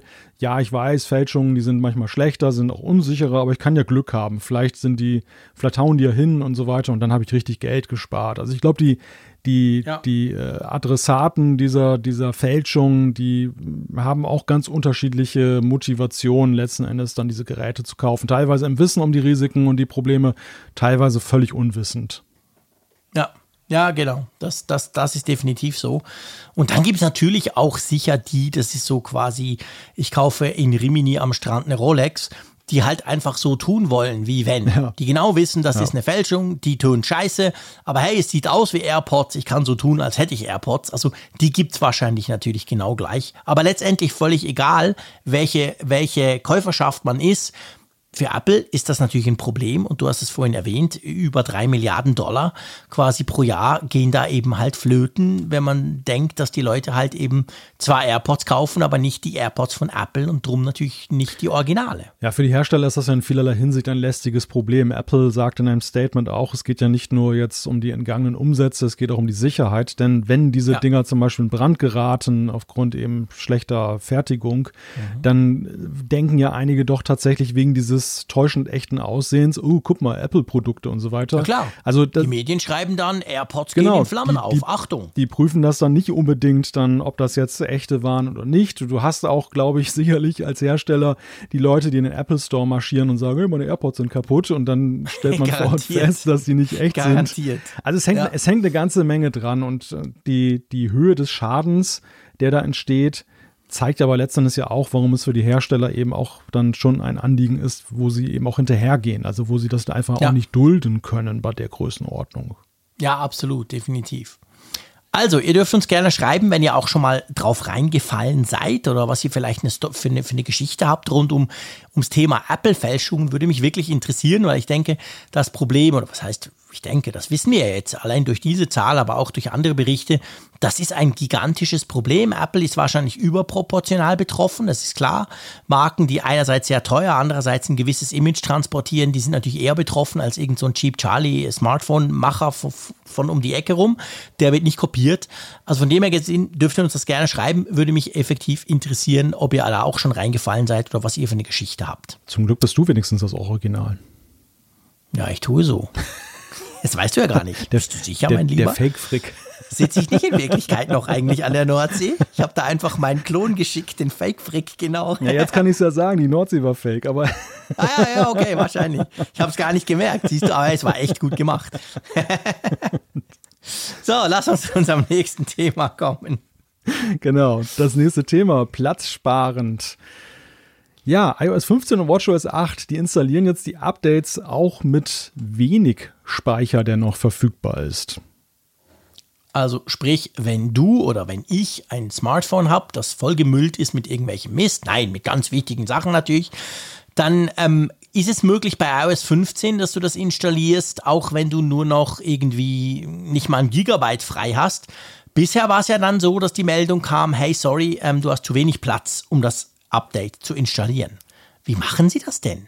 Tja, das ist eigentlich die spannendere Frage, wie Sie das jetzt hinkriegen, dass ob sie das dann sukzessive nachladen, keine Ahnung. Also, oder ob sie einfach mhm. den Puffer so groß bemessen haben bislang, dass sie jetzt irgendwie eine effizientere Möglichkeit gefunden haben, dass sie nicht mehr so viel Speicher da brauchen die haben all die Katzenbilder rausgeknallt aus iOS und haben gemerkt, boah, wir gewinnen ja gigabyteweise Platz, easy peasy, kein Problem. Oder all die blöden Emojis zum Beispiel, genau, könnte man von mir aus fünf bitte behalten und den Rest könnt ihr alle rauslöschen. Nee, wir wissen es nicht so genau, aber tatsächlich ist es wirklich so. Apple sagt das selber. WatchOS 8 oder iOS 15 Beta 3 kann man auch installieren, wenn man weniger als 500 Megabyte freien Storage hat. Und das ist recht beeindruckend. Ich frage mich ja so ein bisschen, ob das dann vielleicht dazu führt, dass mehr Leute das installieren. Weil ich kenne schon einige, meistens haben sie dann schon eine ganze Weile ihr iPhone, also vielleicht ein älteres Modell. Und das ist so voll. Hm. Und wenn dann das Update kommt, ich meine, du kennst die Leute, wenn es nicht Geeks und Nerds sind, die finden ja, oh, das ist ein blödes Zeichen da, ah oh nein, wieder Updates. Viel, viele finden das ja überhaupt nicht cool. Und dann klicken sie drauf, dann kommt die Meldung, der Speicher ist voll und dann machen sie es nicht. Die gehen nicht hin und löschen 1000 Fotos, damit sie das tolle neue iOS weiß nicht was kriegen. Die lassen es dann einfach bleiben. Also unter Umständen würde das dann dazu führen, dass mehr Leute zum Beispiel iOS 15 installieren. Ja, Oder meinst du, ich tue da zu viel hineininterpretieren? Nein, nein, nein, nein. Ich würde diese These durchaus unterstützen und auch dahingehend ergänzen, dass ich glaube, dass es vor allem ein Thema ist, aber auch für Nutzer von einerseits älteren Geräten, also die von vornherein damals gar nicht so viel Speicher hatten, so viele Speicheroptionen und aber auch von dann eben Nutzern, die eben Geräte mit der Minimalspeicherkonfiguration ja, gekauft haben. Stimmt, die gibt's wo, ja auch wo, noch. wo du dann ja schnell dann dabei bist, dass, dass der, der Speicher, da musst du gar nicht 1000 Fotos haben, also gut, 1000 Fotos vielleicht schon, aber nicht aber Millionen Fotos, um das dann voll zu laden. Ich hatte das auch immer mal bei einem älteren MacBook, das hatte auch so eine minimale Speicherkonfiguration. Ja, das musste ich schon fast so entkernen, weil die Software auch mal größer geworden ist mit der, ja, ja, mit der genau. Zeit. Ja. Und äh, da war so ein OS-Update dann gar nicht mehr so einfach möglich, dass du einfach mal so einen Knopf drückst und dann läuft das von selbst. Ja. Ja, da hast du absolut recht. Das, das ist genau der Punkt. Also, das ist, ist nicht selbstverständlich, dass das dann funktioniert. Gut, das ist ein erfreuliches Thema. Aber jetzt müssen wir zu einem sehr unerfreulichen Thema kommen, das ja auch ziemlich viel Wirbel ausgelöst hat in den letzten Tagen. Es geht um Pegasus. Und vielleicht bevor wir darüber sprechen, was Apple dazu sagt oder so, erklär mal kurz, was ist genau dieser Staatstrojaner Pegasus eigentlich? Ja, Pegasus ist eine Software, die, ich meine, wir hatten sie auch schon mal irgendwie in der Diskussion. Das ist immer wieder mhm. aufgekommen. Das ist ja eine Sicherheitsfirma, die den entwickelt und vor allem für ja, für autoritäre Staaten, autokratische Staaten, Geheimdienste sind so der Kunde, die diese Software kaufen, um dann dann auf Geräten von Leuten, die überwacht werden sollen, das dann einzuschleusen. Früher war das so, in einer früheren Version musste Pegasus dann noch, dann das kommt von der NSO Group aus Israel und früher musste dann dieser Pegasus Trojaner noch in irgendeiner Weise dann installiert werden, im Sinne von, dass der Nutzer noch was tippen musste. Natürlich hat man ihm das unter einem Fake äh, untergejubelt. Ja. Und jetzt ist halt ein großer Medienbericht, etliche Medien haben daran gearbeitet, dann das zu recherchieren, herausgekommen, der eben dann ganz neue Dimensionen aufgezeigt hat, dass nämlich bis zu 50.000 iPhone-Nutzer weltweit von staatlichen Spyware-Attacken mit dieser Pegasus-Software betroffen waren. Und einerseits erschreckt das, also neben den Betroffenen, erschreckt auch vor allem dann ähm, wie viel abgeschnorchelt wurde und vor allem wie sich das Ganze installiert hat, denn die Nutzer haben es dann in der Regel gar nicht gemerkt. Man hat Sicherheitslücken ausgenutzt, die man zum Beispiel mit einer stillen SMS über iMessage dann auf dem iPhone ein, ähm, einrichten konnte mhm. oder Apple Music Lücken wurden genutzt. So, es gehört auch dazu, dass es nicht nur Apple-Geräte betraf, sondern eben auch Android-Geräte. Ja. Ja, das ist also grob gesagt so, was Pegasus darstellt, was, was Pegasus ist. Ja. Ja. genau. Und es kam eben raus, dass vielleicht noch so als, als Einordnung, dass natürlich nicht nur eben nicht nur autoritäre Staaten das Ganze ausgenutzt haben, beziehungsweise genutzt und gekauft haben, sondern eben auch durchaus die ein oder andere Demokratie, die damit angebliche Terroristen überwacht und dann am Schluss sind vielleicht doch nur NGOs und so. Also das ganze Problem ist halt sehr breit, das kennen wir letztendlich seit dem Edward Snowden. Und ähm, jetzt hat ja auch Apple eigentlich Stellung bezogen dazu und hat ja auf der einen Seite natürlich das Ganze verurteilt, aber trotzdem nochmal die Sicherheit des iPhones betont, so im Sinn von, hey, zwar eine schlimme Sache, aber ähm, letztendlich ist die Gefahr doch sehr klein. Und wie begründen Sie das Ganze? Ja, wie begründen Sie das Ganze? Also zunächst mal muss ich ja noch dazu sagen, dass, mhm. das ist mir erstmal wichtig, dass, dass ich bei dieser ganzen Sache immer so zwei Gefühle habe. Das eine ist, so eine, so eine Abscheu, so ein gewisser Ekel, dass sowas ja mhm. gemacht wird und auf der anderen Seite aber auch eine Faszination. Weil das ja wirklich. Dass das möglich ist. Dass das möglich ist ja, und wie, wie das technisch gemacht wird. Amnesty International ja. hat zum Beispiel da eine Seite aufgemacht. Da kann man sich dann auch en Detail über diese, diese Mechanismen informieren, die da halt dann genutzt werden und wie dann zum Beispiel auch äh, ja deine URL-Aufrufe dann aus Apps und, und aus dem Browser mhm. dann aufgezeichnet werden, indem sie dann so umgeleitet werden. Dafür gibt es dann international überall als Server, die dann diese Re Redirects dann auslösen. Also es ist schon, schon ziemlich krass, ne? Weil, also technisch faszinierend, ja, oder? genau. Man muss es bei allem Schrecken sagen, aber ja. es, es ist wirklich faszinierend, ja. Ja. Das stimmt. Aber das zeigt auch so ein bisschen, und das, das finde ich ein guter Punkt, den du da ansprichst, es ist hochkomplex und genau so tut auch Apple eigentlich argumentieren. Und zwar sagen sie, ja, schlimme Sache, verurteilen wir extrem, aber allein die Entwicklung und auch der Betrieb dieser Software kostet Millionen und eigentlich ist ja die Lebensdauer von so einer Software im Allgemeinen kurz. Also wenn jetzt zum Beispiel Apple hinkommt und sagt, hey, diese iMessage-Sicherheitslücke haben wir geschlossen, dann hat Pegasus erstmal ein Problem. Da müssen die wieder ran und gucken, ob sie noch eine andere Lücke wiederfinden. Und drum, so sagt Apple zumindest, wird das natürlich sehr oft auch genutzt, um quasi ganz spezifisch einzelne Personen ins Visier zu nehmen. Aber nicht einfach so, hey, komm, wir tun jetzt mal alle iMessage-Nutzer der Schweiz einfach abgreifen. Dafür ist diese ganze Geschichte zu komplex, zu kompliziert und letztendlich auch zu teuer. Ja, und am Ende ist es natürlich auch so, wenn du, je mehr Nutzer du damit angreifst, desto höher ist ja auch das Risiko. Das zeigt sich ja jetzt auch ähm, nach dem Erreichen von 50.000 Betroffenen auf dem iPhone, dass du dann entdeckt wirst und dass dann da, diese Entdeckung, also im Grunde ist das eine, ist das eine Waffe, wo du ein paar Schüsse frei hast und dann musst du halt befürchten, ja.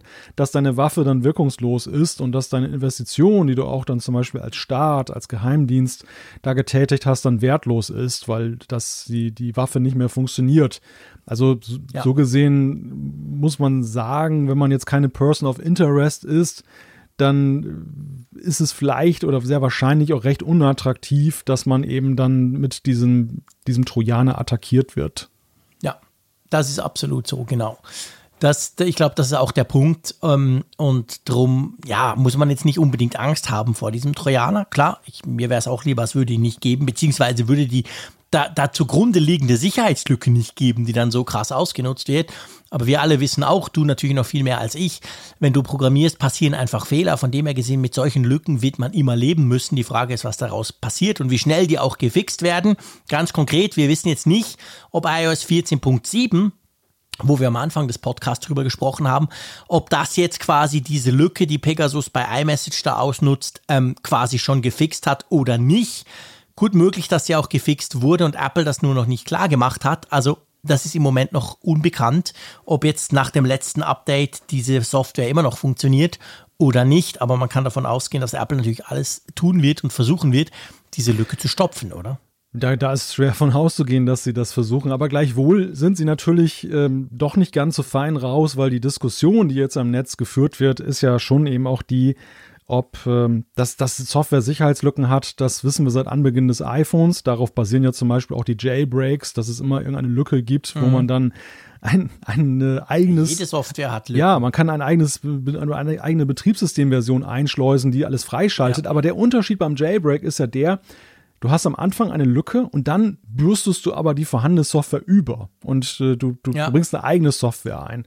Und was halt viele bedrohlich finden, was viele nicht so richtig einordnen können als Nutzer und völlig zu Recht auch, was sie besorgt, ist halt, wie, wie einfach es scheint, in dem Falle dann völlig mhm. unbemerkt vom Nutzer recht weitgehenden Systemzugriff zu erhalten. Und das ist ja, ja. in der Tat auch sehr bemerkenswert. Man muss dazu sagen, das sind auch absolute Experten die da offenbar bei dieser NSO-Group da am Werk sind. Also, wie, ja, gesagt, da sind wir wieder beim Thema Faszination.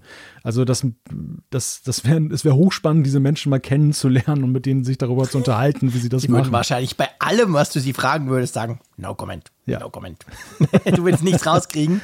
Da sind wir nämlich im Bereich der Geheimdienste. Ja. Aber ja klar, ich, ich, also ich bin da grundsätzlich bei dir. Natürlich, so schrecklich das Ganze ist, ist es natürlich extrem faszinierend, was man eigentlich machen kann ohne dass es vor allem die Nutzer bemerken, weißt du? Man hat ja so, also ich habe so ein bisschen das, mein Bauch, und der liegt natürlich falsch, aber der hat so das Gefühl, ja, aber Freunde, das merke ich doch. Wenn mich der Malte so komplett ausspioniert mit irgendeinem so Trojaner, das merke ich doch beim, wenn ich mein iPhone in die Hand nehme und damit arbeite, das merke ich doch sofort. Hm. Aber so ist es eben nicht. Man merkt das alles nicht. Ja, wir hatten ja immer wieder mal das Thema Root-Level, Sicherheitslücken. Mhm. Apple hatte sowas ja auch mal beim Mac, dass es relativ einfach war, so eine, ja, auf so eine Admin-Ebene zu kommen. Und ähm, da war der Schrecken ja auch, wie verblüffend einfach es war für den, für den, genau. für den genau. Laien. Ähm, solche Lücken sind ja aber zum Glück ausgesprochen selten. Deshalb sind sie ja auch dann in der Regel ein Nachrichtenthema, weil alle das sehr aufregend ja. finden. Hier ist es ja wirklich so, ja, der Level, den du haben musst, um eben reinzukommen ins System, ist hoch. Gleichwohl ist eben mhm. dann, und das, und das ist eigentlich, ich finde es noch viel komplizierter zu beantworten, als jetzt bei dieser Laienlücke. Bei der Laienlücke kannst du sagen, Apple, wie konntest du das vergessen? Ja, genau, aber das war einfach doof. Aber hier ist halt wirklich die Frage, kannst du mit durchschnittlichen Experten, die dann bei Apple arbeiten, sowas vorhersehen und entsprechend absichern? Also ist es, eine, ist es mhm. wirklich eine Fahrlässigkeit oder ist es das hohe Maß an ähm, der ein, also das, das hohe Maß der Kompetenz der Einbrecher? was letzten ja. Endes dann eigentlich jede Software kompromittieren könnte. Es ist nur eine Frage des Aufwands und wie viel Energie du darauf verwendest. Und das, das kann eigentlich kaum einer einschätzen. Also ich würde mir da kein Urteil jetzt dann äh, da anmaßen. Ja, das stimmt. Wobei ich habe schon das Gefühl, jetzt bei sowas, bei sowas hochentwickeltem wie Pegasus oder nehmen wir mal Stucknet vor ein paar Jahren, erinnerst du dich? Ja. Diese Geschichte, ja. iranische Atomanlagen angreifen, Zentrifugen, die kaputt gehen, Steuerung von Siemens-Anlagen und so weiter, extrem komplex. Ich glaube schon, wenn wir, auf, wenn wir von dem Level sprechen, dann, dann glaube ich schon, ist es einfach der Professionalität der Dienste geschuldet, die sowas auf die Beine stellen. Sei es jetzt ein Geheimdienst oder was auch immer. Ähm, und da glaube ich tatsächlich, ich persönlich glaube tatsächlich, gegen diese Art der, der Angriffe, sage ich mal, die am meisten staatlich motiviert sind von Geheimdiensten, egal ob es jetzt Israel war bei Stucknet zusammen mit den USA oder eben Russland, China, whatever. Ich glaube, da da hast du keine Chance. Ja. Da wirst du in jeder Software wahrscheinlich eine Lücke finden, die die ausnützen können. Ja, eine Lücke, das, also das zweifellos. Da, ich glaube, darüber besteht kein Dissens, dass das reinkommen werden solche Profis immer. Aber die Frage mhm. ist halt, ähm, dass sie eine bestimmte Funktion oder einen bestimmten Teilbereich ausnutzen können. Das ist das eine. Dass sie aber dann eigentlich weitgehenden Systemlevel-Zugriff bekommen und äh, eigentlich nichts das mehr sicher. Da, da wiederum ja. ist die Frage, ist es technisch möglich, so. Wie kann das sein? Ja, kann, kann man, also ist es wirklich, die Frage ist, kannst du Brandmauern, jetzt mal so ein plastisches ja. Beispiel zu wählen, kannst du Brandmauern ziehen, die überhaupt das verhindern können? Und das ist wiederum, ja, das können dir nur die allergrößten Experten beantworten. Ja, ja, ja das stimmt natürlich.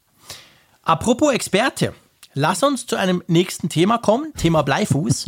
Und da habe ich ja auf der anderen Seite den absoluten Experten, der ja nur mein Elektroauto drum so blöd findet, weil es bei 160 abgeriegelt ist, was er ja schon an der zweiten Kreuzung neben seinem Haus erreicht. Es gibt jetzt für dich eine App. Habe ich das richtig verstanden oder habe ich da ein bisschen etwas vereinfacht? ja, zumindest eine App, die mich zum Schmunzeln gebracht hat, weil sie, weil ich so dachte, das ist so typisch deutsch. Ne? Also es gibt jetzt eine Autobahn-App. Man muss, man muss im Hintergrund wissen, ähm, dass in Deutschland ist das so, die Autobahnen waren ja immer schon äh, Straßen des Bundes, also die mhm. nationale Straßen. Nicht irgendwie, ja. es gibt ja unterschiedliche. Bei uns auch, die heißen Nationalstraßen. Ja, es gibt unterschiedliche Klassifizierungen. Du hast tatsächlich die, okay. die, eigentlich heißen sie BABs, Bundesautobahnen. Du hast die Bundesstraßen, mhm. also dafür ist dann jeweils dann die Bundesrepublik zuständig. Du hast dann die Landesstraßen, Wobei da auch schon wieder so eine Schnittmenge ist, dass die, dass die Länder dann auch sich dann um die Bundesstraßen dann im Auftrag sozusagen kümmern. Aber es ist halt die Frage, wo, wo ist der Geldtopf? Und dann ja. gibt es noch die kommunalen Straßen. Das nochmal so zum deutschen Straßensystem, die drei Klassifizierungen. Okay. Und nun ist es so, dass in den letzten Jahren wurde bislang, wie gesagt, waren die auch die Bundesstraßen so mehr oder weniger Ländersache, dass die das halt gepflegt und gemacht haben. Und jetzt hat der Bund tatsächlich eine Autobahn GmbH gegründet. Also das Ganze ist wirklich jetzt so zentralisiert, auch image-technisch und ähm, es gibt dann auch so, was die, was die ganze Bauplanung angeht, wird das jetzt auch sehr zentralistisch gemacht und die ganze Öffentlichkeitsarbeit. Und Teil des Ganzen ist dann halt diese App, die dann jetzt aber rausgekommen ist, die dann zum Ergebnis hat, du kannst sie die für, kannst du dir für iOS und Android herunterladen. Sie enthält mhm. Routeninformationen. Was ganz nützlich ist, du kannst zum Beispiel die ganzen Baustellen dir anzeigen lassen, die es da gerade gibt und wie lange sie dauern, ist recht profund in der Angabe. Was ich auch faszinierend fand, ist, dass es unglaublich viele Webcams gibt an den Autobahnen, die jedermann Ach, einsehen krass, kann. Gell, was, tausend sind drin, allein ja. in dieser App. Verrückt. Es gibt auch. Was sieht man denn da, den Stau? Ja, tatsächlich. Also du kannst gucken, wie ist die Verkehrsdicht. Das sind offenbar die Verkehrscams, die die ähm, ja, Autobahn GmbH und offenbar auch die Länder die Verkehrszentrale nutzen, um zum Beispiel sich zu informieren, was ist da draußen eigentlich los, ne? Staumeldung generieren okay. und so weiter. Und ich wusste gar nicht, dass, dass solche Sachen auch freigeschaltet werden für alle, sondern ich dachte mal, es wäre für internen Dienstgebrauch. Und ähm, es gibt ja ich habe mir das mal angeguckt, es gibt da unterschiedliche statische natürlich, so die klassische Webcam, ne, wo du alle fünf Minuten ja. ein Bild kriegst. Aber es gibt auch wirklich Livecams. Du kannst dich da einschalten ja. und dann hast du so einen Videostream und siehst dann halt dann, wie der Verkehr lang rauscht. Es kann mitunter ganz entspannend sein, sich das anzugucken. Das ist wie typisch deutsch, siehst du? Das Letzte, wo ich mich dabei entspannen würde, ist, wenn ich irgendwann der Autobahn Autos zugucke, die da drauf vorbeirauschen, aber du entspannst dich dabei. Großartig. Für dich ist auch was dabei. Es gibt eine, eine E-Ladesäulenübersicht. Ah, okay, immerhin, nicht schlecht. Also sehr fortschrittlich das Ganze. Dürfte die 45. App sein, die das kann. Aber ja, okay, schön und gut. Ähm, nee, was ich mich frage, ganz ehrlich, ich meine, die Geschichte mit den, mit den Staus, ich meine, das ist ja super, super wichtig, keine Frage. Für Pendler absolut zentral oder auch sonst, wenn du jetzt gerade in der Ferienzeit rumfährst.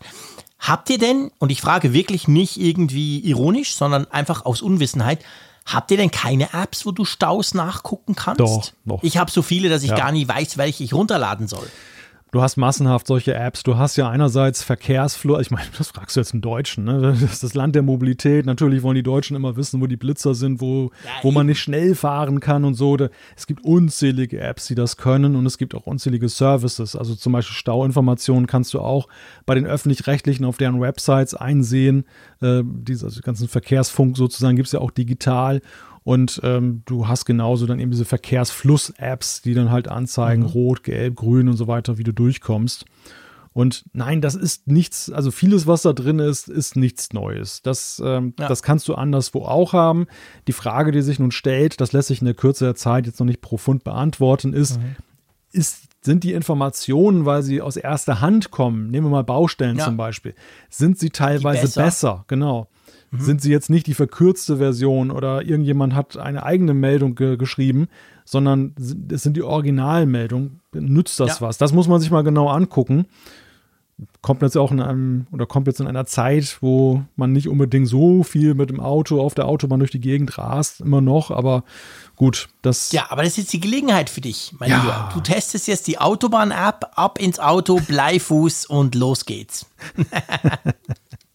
ja, interessant. Ich finde, ich finde das wirklich spannend. Also ich finde die App per se, das, was ich da gelesen habe drüber, ich habe sie nicht installiert, aber ähm, muss ich sagen, tönt eigentlich sinnvoll. Vor allem finde ich, das sind sinnvolle Funktionen in einer App, weil das Problem, das ich immer ein bisschen habe bei uns, ist, dass du ja all das, du kannst den Stau, die, die E-Auto-Ladesäulen, die Webcams, das kannst du ja eigentlich alles zusammensuchen, aber eben meistens in mehreren Apps.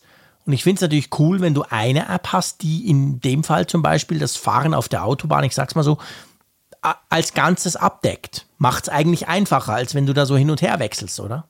Ja, ja, klar. Also ich glaube, das ist auch so die Intention der App. Ob sie jetzt, ja. ob sie diesen Zweck wirklich erfüllt, äh, ich glaube, es hängt in hohem ja, Maße eben auch davon ab, was die Nutzer erwarten. Also ob das jetzt wirklich den Nerv trifft oder ab, ob du am Ende dann doch wieder in verschiedenen Apps unterwegs bist. Denn ja, ich meine ja. ganz klar, ähm, meine erste Adresse für solche Informationen sind eigentlich ja immer die Navigations-Apps. Also eigentlich. Ja, genau, ich wollte gerade sagen, Google Maps so ist ja wirklich gut beim Stau. Ja, also wenn sie schlau sind, dann, dann ähm, ich weiß nicht, dann schaffen sie noch eine, wie auch immer, geartete Schnittstelle oder suchen den Kontakt zu den Betriebssystemherstellern, dass sie sich da ja. wiederfinden. Ähm, das, das wäre natürlich auch noch sehr nützlich. Ja, absolut, definitiv. Und dann stellt sich noch die Frage, wenn wir, wenn wir beim Thema sind, ich bin ja jetzt 2000 Kilometer rumgefahren gerade, ähm, was mir aufgefallen ist, und das war jetzt die erste ganz große Reise, die ich mit dem neuen Auto gemacht habe im Vergleich zum vorherigen. Das vorherige Auto hat sich, das war natürlich total veraltet, da hat sich das Navi quasi über irgendwie Radio, Radiotext und bläh, hat sich so die Verkehrsinfos geholt. Und weil die Radios das kaum mehr machen, diese, diese Infos ausstrahlen, da gab es so einen eigenen Kanal für, ähm, quasi hat mein altes Navi dann das nie angezeigt. Drum lief dann das iPhone mit, mit Google Maps drauf und alles schön. Mein neues Auto holt sich diese Informationen im Internet und zeigt sie direkt auf der Karte an. Und ich muss sagen, das war extrem akkurat. Wir hatten diverse Staus rund um Brüssel rum und dann bei Basel, wo es immer ist. Und die waren extrem akkurat eingezeichnet quasi auf der Karte. Und wenn du es angeklickt hast, stand dann irgendwie 20 Minuten Verzögerung. Und auch das hat sehr genau gestimmt. Also ich habe mich jetzt gefragt, ganz konkret mit meinem Auto, und ich meine, meins ist ja jetzt von der Preisklasse her nicht irgendwie super special wie viele andere deutsche Autos. Ähm, da, brauchst du so eine App überhaupt? Oder haben das nicht die Navis oder so vielleicht ein bisschen besseren Navis sowieso integriert? Ja, ich glaube jetzt bei den Oberklassen. nur beim Thema Stau. Ja, bei den Oberklasse-Modellen ähm, zählt es ja auch gerade zu den Komfortmerkmalen. Das war eigentlich immer so meine ja. Erfahrung, wenn ich mit mal mit so einem Leihwagen, Mercedes, mhm. BMW oder Audi unterwegs war, dass äh, ich den Eindruck hatte, dass sie schon dich auch ziemlich akkurat um diese Problemherde herumführen. Ähm, das kannst du aber mittlerweile eben ja auch äh, durch Google Maps zum Beispiel auf dem Klar, Smartphone da kann das auch. eben günstig beziehungsweise kostenlos haben. Ich staune immer wieder, ja. ich hatte irgendwann mal so einen Ausflug gemacht und da hat mich dann Google Maps dann frühzeitig von der Autobahn runtergelotst und hat mich wirklich mhm. über so eine Stock- und Steinstrecke da gejagt. Ja. Äh, wunderschöne Alleen gesehen und, und es war aber auch, es war auch sehr eng, ne? Es kam mir irgendwie ein Trecker ja. entgegen und ich dachte, oh Gott, oh Gott, das passt ja nie im Leben. Aber ich habe dann hinterher festgestellt, dass da irgendwie in dem Bereich waren dann irgendwie erhebliche Verkehrsbehinderungen. Durch, ja. es gab einen Unfall und noch einen zweiten, die Umleitungsstrecke war auch dicht. Und dann hatte ich das Ding wirklich dann in der Traumzeit, die du eigentlich am Anfang haben wolltest, dann irgendwie durchgelotst. Siehst du? Und das, das ja. finde ich dann auch schon recht faszinierend. Und du merkst es, und das Witzige ist, du merkst es, merkst es ja nicht mal mehr. Ist, äh, du, wund, ja, genau. du wunderst dich nur. Er sagt einfach. Also du denkst genau. nur, was für ein blödes Navi, was für eine bescheuerte Strecke. Ja, genau. Warum will er jetzt plötzlich abbiegen mitten auf der schönen Autobahn? Ja. Und dann merkst du, aha, okay. Es ging mir auch so. Es hatte, Belgien hat ja auch sch schlimme Überschwemmungen, gerade dort, wo ich durchgefahren bin. Da war tatsächlich einiges auch gesperrt. Und das hat das aber hervorragend gemacht. Ich habe dann via CarPlay und Google Maps quasi verglichen zwischendurch, weil ich dem Navi noch nicht so ganz traue und habe dann feststellen müssen, okay, Google macht das auch so. Also von dem her gesehen muss ich sagen, das war, ein, war eine interessante Erfahrung. Seit wann gibt es die App? Die gibt es, du hast vorhin gesagt, gell, für iOS, aber auch für Android, oder? Genau, und die ist jetzt ganz neu, also die ist jetzt gerade erst cool. gestartet. Ich dachte ja, dass du so ein Inspector Gadget Auto hast, ne, wo du so Gogo Gadgetto Hubschrauber sagen kannst. Hä? Wie, wie meinst du jetzt? Kennst, du kennst doch Inspector Gadget, oder? Mm, vom Namen nach. Ich glaube, geguckt habe ich Ah, nie. okay. Na, falsche Generation. Falsche Generation, zu jung, äh, nee, zu alt wahrscheinlich. Ja, ja, ja das höre ich öfter. Genau. Warum, was kann der? Erzähl's mir jetzt. Jetzt hast du schon gesagt, das musst du mir auch noch auflösen. Ja, Vielleicht bin ich nicht der Einzige, der den nicht kennt. Inspektor Gadget, es, es lässt sich ja schon vom Namen ableiten, also Gadget, Gadget, ne? Ähm, mhm. Der kann halt alles Mögliche transformieren dann, also sich selber, dass er dann einen langen Arm kriegt oder sein Fahrzeug, so. dass er dann plötzlich aus dem Auto ein Boot wird oder ein Hubschrauber. Ah, und okay. äh, ja, da dachte ich jetzt, dass du auch diese, Fähig das cool, diese ja. Fähigkeit. Ich habe schon ein paar coole Gadgets im Auto, aber so weit geht's noch nicht. Hubschrauber wäre cool. Das wäre manchmal extrem praktisch, genau. So, du, lass uns zur Umfrage der Woche kommen. Ähm, wir sind gut in der Zeit, das reicht für Feedback und all das, auf das wir uns ja immer freuen. Was wollten wir letzte Woche wissen? Wir wollten nämlich letzte Woche, ähm, wow, Okay. Wir wollten ja, es ging ja ums Recht auf Reparierbarkeit. Ihr erinnert euch vielleicht, haben wir darüber gesprochen, haben wir auch spannende Zuschriften dazu bekommen von euch. Und die Frage war, sollte bei Technikgeräten ein Recht auf Reparierbarkeit gegeben sein? Genau. Und ziemlich klare Voten, oder? Eine ziemlich gepflegte Zweidrittelmehrheit mit 67,3 Prozent der 1915 Teilnehmer hat geantwortet, ja, es sollte ein solches Recht geben. 17 Prozent sagten nein und 15,7 Prozent waren sich nicht schlüssig, haben gesagt, weiß ich nicht. Ja, genau. Okay, ja. Wir haben es ja dann noch diskutiert, wir haben auch Zustimmung bekommen, ja, man hätte es noch ein bisschen genauer quasi, so im Sinn von, ja, Recht auf Reparierbarkeit nur in Certified Stores und nicht für jedermann und so. Das ist natürlich ein Thema, das ziemlich breit geht und das hätte man natürlich, kann man das immer irgendwie in die Breite ziehen, aber wir dachten, wir machen es mal relativ einfach und entsprechend relativ klar ist auch das Votum, gell? Das Votum, ja, eindeutig, würde ich ja, sagen. Also da müssen wir nicht drüber diskutieren. Zwei Drittel würden sich das wünschen. Ähm, mal gucken, wie es dieses Mal ist. Ähm, die Umfrage von dieser Woche. Und zwar haben wir euch, möchten wir euch die Frage stellen: Beunruhigen euch die Medienberichte über den Pegasus-Trojaner? Genau, mit den Antwortmöglichkeiten ja sehr, ja ein wenig, nein, weiß ich nicht oder also beziehungsweise weiß ich nicht, interessiert mich nicht. Ganz genau kann man in der Funkgeräte-App, der App zum Apfelfunk, kann man das Ganze ausfüllen. Wenn ihr nur gucken wollt, wie es gerade steht, könnt ihr auch apfelfunk.com slash äh, Umfrage eingeben im Browser und dann seht ihr quasi den aktuellen Stand dieser Umfrage. So, wir können zum Feedback kommen. Und ich würde vorschlagen, lieber Malte, wenn du einverstanden bist, wir fangen äh, quasi mal mit einem Feedback an, mit einem, ja, man darf schon fast sagen, einem kleinen Testbericht eines Hörers. Genau, sehr praktisch. Dass Der ist schneller als wir. ja, Attila hat nämlich schon die externe MagSafe-Batterie gekauft und getestet. Er schreibt 109 Euro im deutschen Store, sind natürlich ein stolzer Preis. Ich denke, dass sich dieser im Laufe der Zeit irgendwo zwischen 80 bis 90 Euro auf dem Markt einpendeln wird. Doch kommen wir zu den Eigenschaften. Von der Haptik her bin ich etwas enttäuscht, da ich eine gummierte Oberfläche erwartet hätte. Doch leider hat sich hier Apple für einen glatten Kunststoff entschieden. Es wirkt nicht, es wirkt nicht besonders wertig und ist auch nicht besonders praktisch. Die Batterie liegt zusammen mit meinem iPhone 12 Pro allerdings erstaunlich gut in der Hand. Man kann bei angesteckter Batterie auch das iPhone leichter von glatten Oberflächen anheben. Die Magnete haften gut, sowohl beim Silikon als auch beim Ledercase, allerdings ist das System nicht wirklich hosentaschentauglich. Einen zusätzlichen Nutzen der Batterie, zum Beispiel als Aufsteller für das iPhone, konnte ich nicht erkennen, was natürlich für einen kleinen Wow-Effekt gesorgt hätte. Weder in der horizontalen noch in der vertikalen Lage kann man das iPhone auf den Tisch platzieren, was natürlich super zum Beispiel bei Flügen gewesen wäre. Die Hitzeentwicklung beim Laden ist spürbar, aber in meinem Fall nicht störend. Erwähnenswert ist auch, dass sich das iPhone nur bis ca. 90% mit dem Case laden lässt. Wo sehe ich für mich den Einsatzzweck? Also, wenn man einen langen Tag vor sich hat und unabhängig von externen Lademöglichkeiten sein möchte, wie zum Beispiel ein Ausflug in die Natur, mit der Familie, Wandern und Bergsteigen, langer An- und Abreisetag zum Urlaubsort. Der faire Preis, gemessen an anderen Powerbanks auf dem Markt, liegt für mich bei 70 bis 80 Euro, schreibt er. Ja, ist doch spannend. Vielen Dank, Attila, weil du, du bist uns da quasi zuvor gekommen, beziehungsweise anders gesagt, ähm, man kann ja jetzt so die ersten Berichte im Netz lesen. 9 to 5 Mac zum Beispiel hat schon mal so was Kurzes drüber, drüber promoted. Da haben sie gesagt, okay, wir haben das Ding mal ganz kurz ausgepackt und mal so die ersten, den ersten Eindruck rausgegeben. So ein richtiger Testbericht ist noch nicht. Aber das ist sehr spannend, was du uns da geschrieben hast. Ähm, wie wirkt das so auf dich, Malte, bezüglich dieses Battery Cases, dieser MagSafe Batterie? Hat sich da irgendwas verändert von letzter Woche, wenn du jetzt diesen direkten ähm, Beitrag von Attila oder auch andere gelesen hast?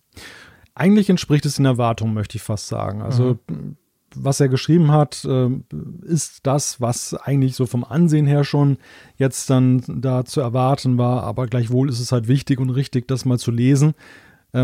Spannend finde ich, dass es die, dass dieses Anhaften durch die Magneten ganz gut funktioniert. Mhm. Aber dass es nicht hosentaschentauglich ist, habe ich mir auch gedacht. Und ja, das ist, ja, das ist für mich, ist für mich auch so, also jetzt, sag mal, jenseits der Komfortmerkmale wie die gummierte Oberfläche oder der Kameraknopf, den man vielleicht vermissen könnte.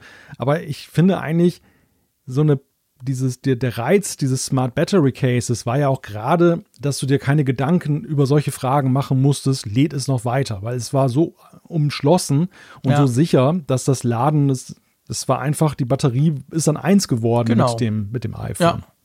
Wenn es nicht geladen hat, war es, weil das Ding leer war, aber nicht, weil irgendwas nicht funktioniert hat. Ja. Ja, ja richtig. Also spannend. Ich habe mir tatsächlich eins bestellt. Ich, ich gebe es hier offen zu. Das kommt vielleicht nächste Woche schon. Mal schauen. Und dann werden wir das Ganze auch mal ausprobieren, weil es mir einfach auch interessiert. Aber ich bin auch eben, ich bin nach wie vor genau gleich skeptisch. Also Attila bestätigt so ein paar Dinge, die ich befürchtet habe. Gerade das mit der Hosentasche. Das finde ich heftig, weil das Smart Battery Case, klar war es ein Klopper, aber das hat in die Hose gepasst und ging da, hat eben dann noch funktioniert in der Hose, sagen wir es mal so. Und nicht irgendwie dadurch, dass sich dann der Akku verschiebt und dann lädt es nicht mehr und so. Also ja, mal schauen, mal schauen. Also es, es kommen ja immer mehr Informationen jetzt raus auch. Man hat inzwischen ja auch gelernt, Du schreibst da bis 90 Prozent kann man es laden. Du hast ein iPhone 12 Pro. Man hat ja auch gelernt, dass diese, diese ähm, quasi die, die, die Akkukapazität größer ist. Es wurde ja von irgendwie 1400 gesprochen, Milliampere, da haben viele schon gelacht. Ich glaube, ich auch im Podcast. Inzwischen hat man gemerkt, okay, die Spannung ist aber höher. Jetzt muss man eigentlich mal zwei rechnen, das Ganze. Und dadurch ist es dann doch wieder relativ viel.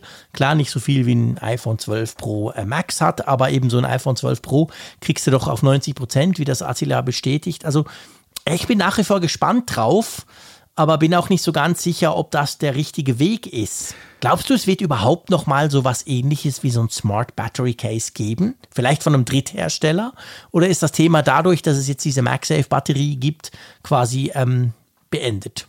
Also man könnte für die neuen iPhones meine ich jetzt. Man könnte übrigens ja fast sagen, wenn sich auch dein Eindruck so bestätigt, dass das nicht hosentaschentauglich ist, dass es in die Hose gegangen ist, buchstäblich. Ja, ja, wirklich, ja, genau. Nein, aber zu, zu, deiner Frage, ähm, ich glaube, Apple ist jetzt natürlich gerade sehr committed darauf, dass sie eben MagSafe ja. vor allem pushen ja. wollen und sie werden sich da nicht selber ähm, eine Konkurrenz nee. liefern, indem sie dann jetzt noch ein Smart Battery Case rausbringen. Das, das kann ich mir schwerlich vorstellen. Aber das andere Hersteller bringen, ich meine, das, das ist jetzt eine Lücke, ne? Das ist jetzt, ich glaube, der Bedarf Eigentlich dafür schon, ist weiterhin gegeben, dass ähm, wenn wir alle mal wieder weniger an Lademöglichkeiten dran sind und viel mehr unterwegs sind, dann die, die Batteriekapazitäten, obwohl sie sich positiv entwickelt haben, aber für viele reichen sie nach wie vor eben nicht aus ohne Zwischenstopp, ohne Ladestopp. Und mhm. dann wäre das natürlich eine Chance. Und ob sie dann mit MagSafe da so glücklich werden, ich weiß es nicht. Ja, mal schauen, mal schauen. Das Thema ist noch nicht gegessen, vor allem wenn dann die Mobilität wieder zunimmt und man wieder mehr unterwegs ist, dann wird das Thema, hey, Akku dann plötzlich, plötzlich wieder wichtig. Ich meine, im letzten Jahr, seien wir ehrlich, ja, seit eineinhalb Thema. Jahren kümmere ich mich nie mehr um meinen iPhone-Akku. Das ist ja ungewöhnlich für mich. Ja, das, wir hatten es ja auch bei dem iPhone 12 äh, Pro Max Review damals besprochen, mhm. dass ja einer der großen Benefits dieses großen Gerätes ja in diesem Pandemiejahr 2020 überhaupt nicht so zum Tragen kam, dass nämlich ja. eben die größere Bauform, der größere Akku dann ja eben auch mehr Durchhaltevermögen bringt. Aber was bringt genau. es dir, wenn du als Couch Potato eh zu Hause sitzt ne? und, ja. und dann ist es alles genau. gleich. Braucht man das nicht, absolut. So, lass uns zum nächsten Feedback kommen. Und zwar hat uns der äh, Reimer geschrieben. Und da geht es eben genau um das Feedback ähm, zum Recht auf Reparierbarkeit. Ich fand das ganz spannend und möchte das gerne kurz mit euch diskutieren. Er schreibt, der erste Gedanke bei der Frage ist ja, ja klar soll ein Gerät reparierbar sein. Kosten und Nachhaltigkeit sprechen ja dafür. Aber werden denn auch die Nachteile bedacht? Wie lange sind Ersatzteile verfügbar oder müssen vorgehalten werden? Wie teuer wird die Produktion, da die Fertigung komplizierter ist? Auf welche Merkmale muss man verzichten? Kompaktheit und Dichtigkeit stehen gegen einen modularen und leicht zu öffnenden Aufbau. Wie lange kann man das Gerät überhaupt betrieben werden? Es nützt ja nichts, wenn das Gerät zehn Jahre hält, aber die Technologie nicht mehr unterstützt wird. In, in, der Vergangenheit habe ich auch immer wieder darauf geachtet, PCs mit Komponenten, Handys mit Wechselakku. Ich musste dann aber feststellen, dass fast alle Komponenten veraltet sind oder dass es gar keinen Ersatzakku mehr gibt und die Alternativen doch nicht funktionieren. Am Beispiel Auto lässt sich das ganz gut verdeutlichen. Ich könnte kein Auto mehr reparieren, auch nicht mit den Büchern, die es in den 80er Jahren gab.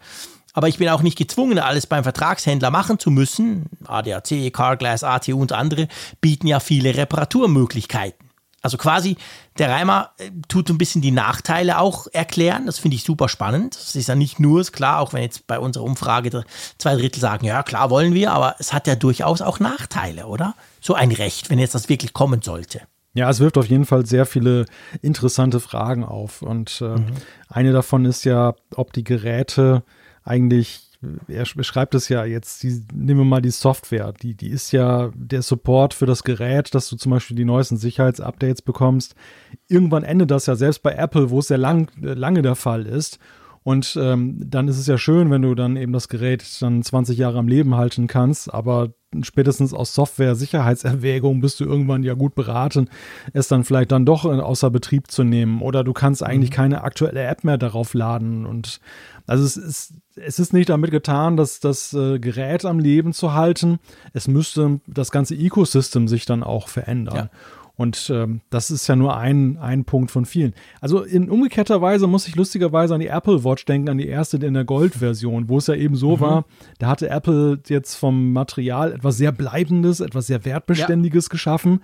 Aber der ganze Rest, der ganze Rest war ja nach kürzester Zeit überholt technisch. Ja das, das ganze Innenleben, du konntest es nicht austauschen und wer will denn heute noch diesen, diesen S-Chip der ersten Generation dann haben, wenn du dann Klar. einen viel besseren haben kannst? Ja, ganz genau. Also ich glaube, das zeigt das Ganze gut. Und, und auch beim Auto, finde ich, hat er völlig recht. Also wenn das, da geht es jetzt mehr darum, repariere ich oder repariert eben irgendein zertifizierter Shop. Und ich glaube, da ist die Entwicklung genau die gleiche, noch viel krasser als beim Auto. Beim Auto kann man auch schon länger nicht mehr einfach so dran rumschrauben. Das hätten wir, wenn wir es gewusst hätten, noch gekonnt in den 90er und den 80er Jahren. Heute schließt ja auch der, der Mechaniker schließt ja zuerst mal, der heißt ja abgesehen davon nur noch Mechatroniker. Oder was heißt nur noch? Der heißt inzwischen eben so, weil er zuerst den Computer anschließt und da extrem viel Know-how braucht und ich kann da gar nichts mehr dran tun. Und das ist ja beim Handy noch viel krasser. Also ich glaube kaum, dass einer von uns dann fähig wäre, mal so schnell eine Kamera auszutauschen. Aber es wäre schön, wenn ich wüsste, dass ich es irgendwo machen lassen kann und nicht zwingend zu Apple rennen muss. Ich glaube, ja. da sind wir, das haben wir ja letztes Mal auch schon diskutiert. Ja, die Frage ist ja am Ende, und das macht das Ganze jetzt doch wieder deutlich komplexer als die Fragestellung mit der Reparierbarkeit, das im ersten Moment erkennen lässt. Die Frage ist, ähm, wie weit darf dieser Anspruch gehen?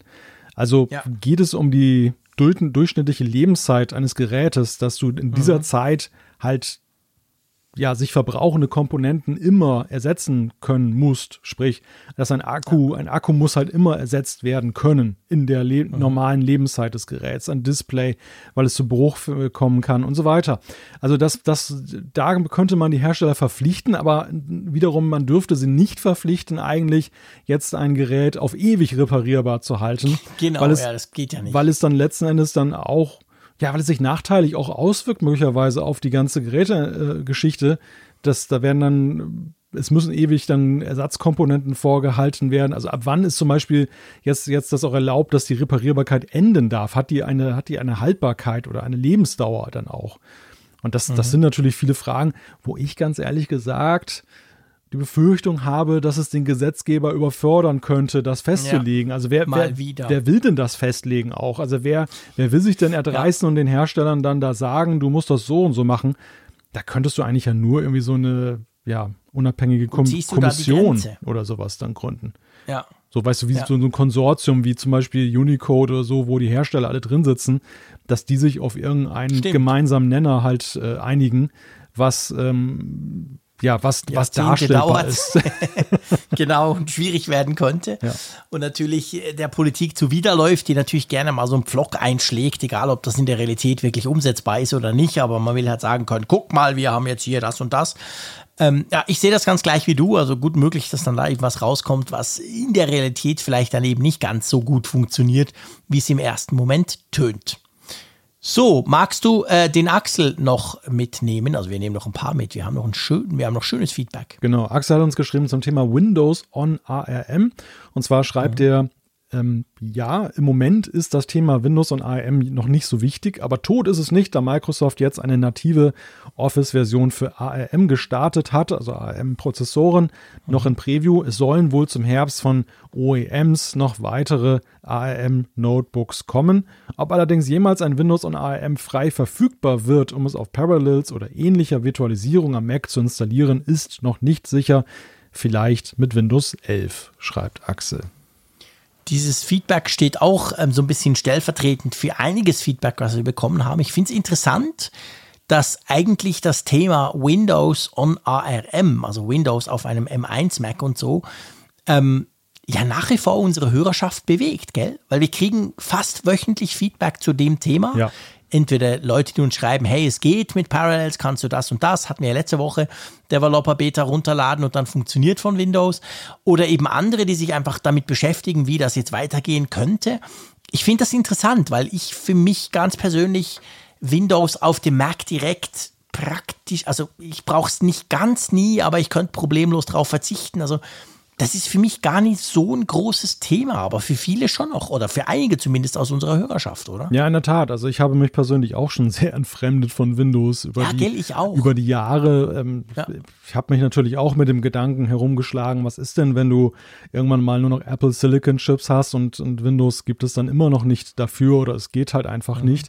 Und dann bin ich eigentlich so zu dem Schluss gekommen, naja gut, ich habe ja noch einen Intel Mac, auf dem habe ich noch Bootcamp installiert das kann ich noch eine ganze Weile laufen lassen.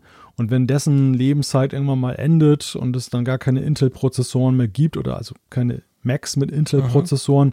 ja, dann bin ich vielleicht auch endgültig von Windows dann ab. Und deshalb war das für mich auch nicht so ein Thema. Aber die, du, du sagst es, die Zuschriften zeigen, und es ist ja nicht nur irgendein Interesse, sondern es ist ja, dass ja. das zeigen die Zuschriften ein sehr ein sehr intensives Interesse, eine sehr, ein sehr intensives Verfolgen, auch was da passiert und auch ein Ausprobieren. Ja, genau, ein dranbleiben auch, ja, genau. Und das, das äh, zeigt mir auch, das ist ein ganz großes Thema bei unserer Hörerschaft. Ja, und ich finde es auch cool, dass an der Stelle sei das mal gesagt, stellvertretend für, für das Feedback von Axel, ähm, ich finde es cool, dass ihr uns das auch schreibt, weil ihr natürlich genau merkt, die, die sich in dem Thema auskennen, die an dem Thema dran sind, die das schon ausprobiert haben, die merken ja, wenn wir zwei um das Thema rumeiern, dass wir es eben nicht so ganz zuvorderst haben, dass für uns nicht so super wichtig ist, wir es vielleicht uns jetzt auch noch nicht allzu viel Zeit genommen haben, das mal selber dem Ganzen auf den Grund zu gehen. Und dann schreibt ihr euch eben, was möglich ist, schreibt ihr uns eigentlich und letztendlich allen anderen ja auch, wenn wir es hier vorlesen, ähm, was eben möglich ist, was vielleicht noch nicht geht und was in Zukunft kommen könnte. Und das finde ich halt das Großartige, dass ich einfach dann auch weiß, ich sag mal, da wo es vielleicht manchmal bei uns aufhört, einerseits weil wir es nicht wissen oder weil wir uns zu wenig Zeit dafür nehmen können, da kommt dann garantiert der eine oder andere Hörer um die Ecke oder die Hörerin und erklärt uns, wie es dann läuft. Und das finde ich eigentlich das Schöne an dieser Community. Ja, ja, immer wieder. Also immer wieder. Das ist, ja, ist genau. tatsächlich wie. Das ist so ein schönes Beispiel hier. Zieht sich wie so ein roter Faden ja durch die fünf Jahre genau. Apfelfunk. Aber ähm, wenn man dann denkt, jetzt äh, haben wir alle Themen gehabt, dann, dann, dann kommt es wieder so positiv zum Tragen. Immer wieder. Den Moment erwarte ich noch, dass wir mal sagen können, so, also leider, Freunde im Apfelfunk, wir haben nichts zu berichten, weil wir haben alle Themen schon gehabt. Ja. Vielleicht in Folge 3835. Ja. Wer weiß. Ja, komm, wir, wir beide arbeiten noch darauf hin, dass wir allwissend sind, oder? Na, du vielleicht. Das habe ich schon lange aufgegeben. Du als Jungspund, ja, wenn man jung ist, hat man das Gefühl, dass man das mal erreichen kann im Alter. Gibst du da schnell mal auf. Mission allwissend. Genau. Good luck, mein Lieber. nee, aber wir versuchen es natürlich trotzdem. Absolut, da hast ja. du schon recht. Ich möchte das nächste Feedback vom Silvio nehmen. Vor allem, ihr merkt dann genau warum. Und zwar aus zwei Gründen. Der eine Grund ist, er schreibt, hallo ihr zwei, ich hoffe, ihr seid wieder zurück aus den Ferien. Äh, ja, bin ich. Könntet ihr erklären, wie Pegasus Software denn eigentlich so auf ein iPhone kommt? Die Software müsste ja via Hintertür und nicht durch den App Store geladen sein. Und ich finde das spannend, weil wir haben das vorhin ja besprochen, dieses Pegasus, äh, diese Geschichte von diesem Trojaner. Aber vielleicht muss man mal ganz vorne anfangen. Also logisch, gell, das kommt ja nicht über den App Store. Ich lade nicht angeblich das neue geile Fortnite runter, das jetzt ja. plötzlich wieder im App Store ist und in Wirklichkeit hole ich mir den Trojaner rein, oder? Genau, man lädt auch jetzt nicht die Pegasus-App aus dem App Store runter. Ja, könnte ja sein. Ich finde das eine durchaus berechtigte ja, Frage. Ja, eine absolut berechtigte Frage. Und das ist ja auch, glaube ich, das, was vielen Menschen da draußen unheimlich ist, weil sie sich fragen, ja, wie, wie geht das denn überhaupt? Wie funktioniert das denn überhaupt? Also wie gesagt, ähm, es gibt ja verschiedene Möglichkeiten, Trojaner unters Volk zu bringen. Die häufigste Methode ist ja wirklich, dass du irgendwie eine E-Mail mit dem Anhang bekommst und ähm, du, du öffnest die und irgendwas passiert. Also du, du merkst nicht, dass was passiert, aber es passiert was im Hintergrund.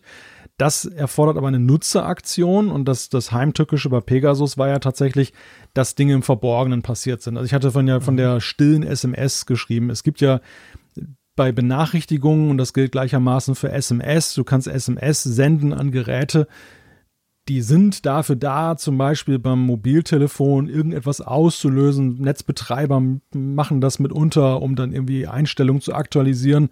Und du kannst eben eine nicht sichtbare SMS offenbar auch verschicken, die eine Zeichenfolge enthält oder ein Code, der dann eine Sicherheitslücke ausnutzt, dieses iMessage-Systems, über die dann eben dann Pegasus Zugriff auf dein System erlangt hat. Und womöglich dann Software nachgeladen hat.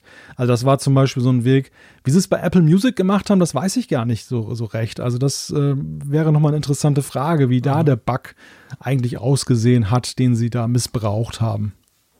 Ja, das ist tatsächlich noch nicht ganz klar, aber wird auch irgendwie im Sinne von Linkfreigabe irgendetwas gewesen sein. Aber es ist tatsächlich so, Silvio, also du, die, die Leute laden sich nichts direkt runter, ähm, sondern sie kriegen unter Umständen eine Nachricht, im dümmsten Fall eine Nachricht, die sie nicht mal bemerken. Ähm, also nicht wie das ganze Zeug, was du mir immer schickst, deine komischen leeren iMessages, wo du mich dann zu einem Download von irgendwelchen angeblichen Beta-Versionen aufforderst, sondern es ist dann schon ein bisschen, äh, quasi ein bisschen mehr ausgefuchst, das Ganze. Und ich glaube, das macht es auch so unheimlich. Ja, ja in der Tat. Und der zweite Grund, warum ich dieses Feedback natürlich sehr gerne vorgelesen habe, es gibt nämlich noch ein PS, ganz konkret für mich. Und er schreibt, in Luzern, Schrägstrich Sursee, gäbe es für den Frick einen guten Kaffee, wenn er mal da ist. Und ihr wisst ja, ich habe immer Freude an einem guten Kaffee. Ich bin ja ein begnadeter Kaffeetrinker oder ein begeisterter, sagen wir es mal so. Mhm. Und von dem her gesehen äh, ist das durchaus, wäre das mal eine Möglichkeit, nach Luzern zu kommen, lieber Silvio. Da würde ich mich dann bei dir melden. Also herzlichen Dank dafür, für dieses Angebot. Ja, wobei ich jetzt ein bisschen enttäuscht bin, muss ich sagen. Warum? Naja, komm, du weißt doch auch, dass ich äh, ich habe dich doch unter den Tisch getrunken in Sachen Kaffee. das stimmt. Du hast natürlich absolut recht. Du bist, du stehst mir in Sachen Kaffee in nichts nach. Und da muss ich wirklich sagen, dass ich vorher noch nie jemanden getroffen habe, der genau gleich viel Kaffee säuft wie ich. Und der dann aber trotzdem auch um zwölf oder um eins, ich weiß nicht mehr, was es war, dann problemlos ins Bett geht und am nächsten Morgen um acht trifft man sich wieder und trinkt weiter Kaffee. Das war eine großartige Sache letzten März, als du vor Corona noch bei mir warst. Und das Ganze werden wir an der Nordsee irgendwann mal nachholen. Ich hoffe, Unbedingt. ihr habt auch viel Kaffee. Da, da müsst, ja, aber hallo, aber hallo, da, also da, da knüpfen wir definitiv an. Okay, sehr, sehr Egal, cool, wo wir uns wiedersehen, egal. Ja, egal, scheißegal, aber auf jeden Fall Kaffee muss sein. Ja. So, ein, einen haben wir noch. Einen haben wir noch. Okay, dann gucke ich mal. Komm, nimm mal den Dennis. Das ist nämlich, ich finde das ganz wichtig, dass wir das mal wieder erwähnen. Schließlich machen wir das ja. Ja, ja in der Tat. Also das, das ist eine Frage, die, die habe ich mir jetzt auch schon per E-Mail beantwortet, aber gleichwohl ja. ist sie von allgemeinem Interesse vielleicht auch. Genau. Und zwar hat uns Dennis geschrieben, habt ihr schon mal darüber nachgedacht, die Kapitelmarken für den Podcast zu setzen? Ich nutze diese bei anderen Podcasts sehr häufig und würde mich freuen, diese auch im Apfelfunk nutzen zu können. Genau, und die Antwort ist ganz einfach. Äh, wir haben es schon geschrieben, lieber Dennis, das haben wir. Ja, wir setzen Kapitelmarken. Genau aus dem Grund, schon seit ein paar Jahren, wenn ihr wollt, könnt ihr da quasi spezifische Themen direkt anspringen. Das kann man in der Podcast-App, das kann man aber, gell, lieber Malte, du kennst dich besser aus, mit Third Parties, das kann man in Overcast und ja. Co. ja auch, oder? Ja, die, die Kapitelmarken haben ja tatsächlich, so nach meinem Gefühl, über die Jahre noch an Bedeutung gewonnen. Am Anfang war es ja wirklich so ein so ein Feature, was so Liebhaber hatte. Die Amerikaner spöttelten mhm. immer so ein bisschen darüber, es sei typisch deutsch. Denn witzigerweise waren es vor allem die, die, Nutzer aus Deutschland, die es wohl bei amerikanischen Podcasts, also ich habe es mal bei ATP gelesen, dass der Marco Arment geschrieben hat, es wären vor allem Deutsche gewesen, die hätten das mal eingefordert, Kapitelmarken zu kriegen. Das, die Amerikaner hätten das jetzt gar nicht, äh, hätte das gar nicht interessiert. Er hat es trotzdem in Overcast eingebaut und ich habe den Eindruck, die Kapitelmarken sind ein wenig um die Welt gegangen. Die äh, mhm. sind mittlerweile ja überall drin, sogar Apple Podcasts unterstützt die ja dann auch. Ja, eben, genau. Und wir beide. Wobei es dort so ein bisschen versteckt ist. Sie sind ja nicht also wenn du es noch nie genutzt hast in der Apple Podcast App, dann ist es nicht so, dass sie dich irgendwie gerade so gleich anspringen. Nein, oder? nein, genau, ganz im Gegenteil. Also es ist ja so, bei, bei Overcast hast du die gleiche Anzeige, dass du so vor und zurück springen kannst und wenn du dann so einen mhm. Swipe machst, dann hast du sogar so eine Übersicht mit so Fortschrittsbalken, wo du durch, dich ja. gerade im Kapitel da bewegst. Das ist bei anderen Podcast-Apps, so ich glaube Pocket, Pocket Casts macht das ähnlich. Ja, genau. Und ich sehe es eigentlich fast allen Podcast-Apps, die ich ja immer mal wieder ausprobiere, um zu schauen, dass der Apfelfunk dort auch funktioniert. Mhm. Aber Apple Podcast hat es ganz witzig gelöst, dass du dann runter scrollen musst und dann kommt erst eigentlich dieses, äh, dieses Verzeichnis an Kapitelmarken, ja. aus dem du dann auswählen kannst. Aber immerhin, sie haben es auch implementiert und es funktioniert auch. Naja, und ähm, die Frage ist insofern auch eine gute, weil wir, wir, wir, wir beide waren ja mal an einem bestimmten Punkt Skeptiker. Vielleicht hat der Dennis auch mit alten Folgen angefangen, wo wir es damals noch nicht hatten. Wir ja. haben es auch nicht nachgepflegt mehr bei den ganz alten Folgen. Nein. Und dann kam ja dieser Wunsch immer wieder, wurde an uns herangetragen und wir waren ja erst so, dass wir gesagt haben, ja. Ja, ich habe mich immer geärgert, habe gesagt, Freunde, hört den Podcast von A bis Z, Punkt.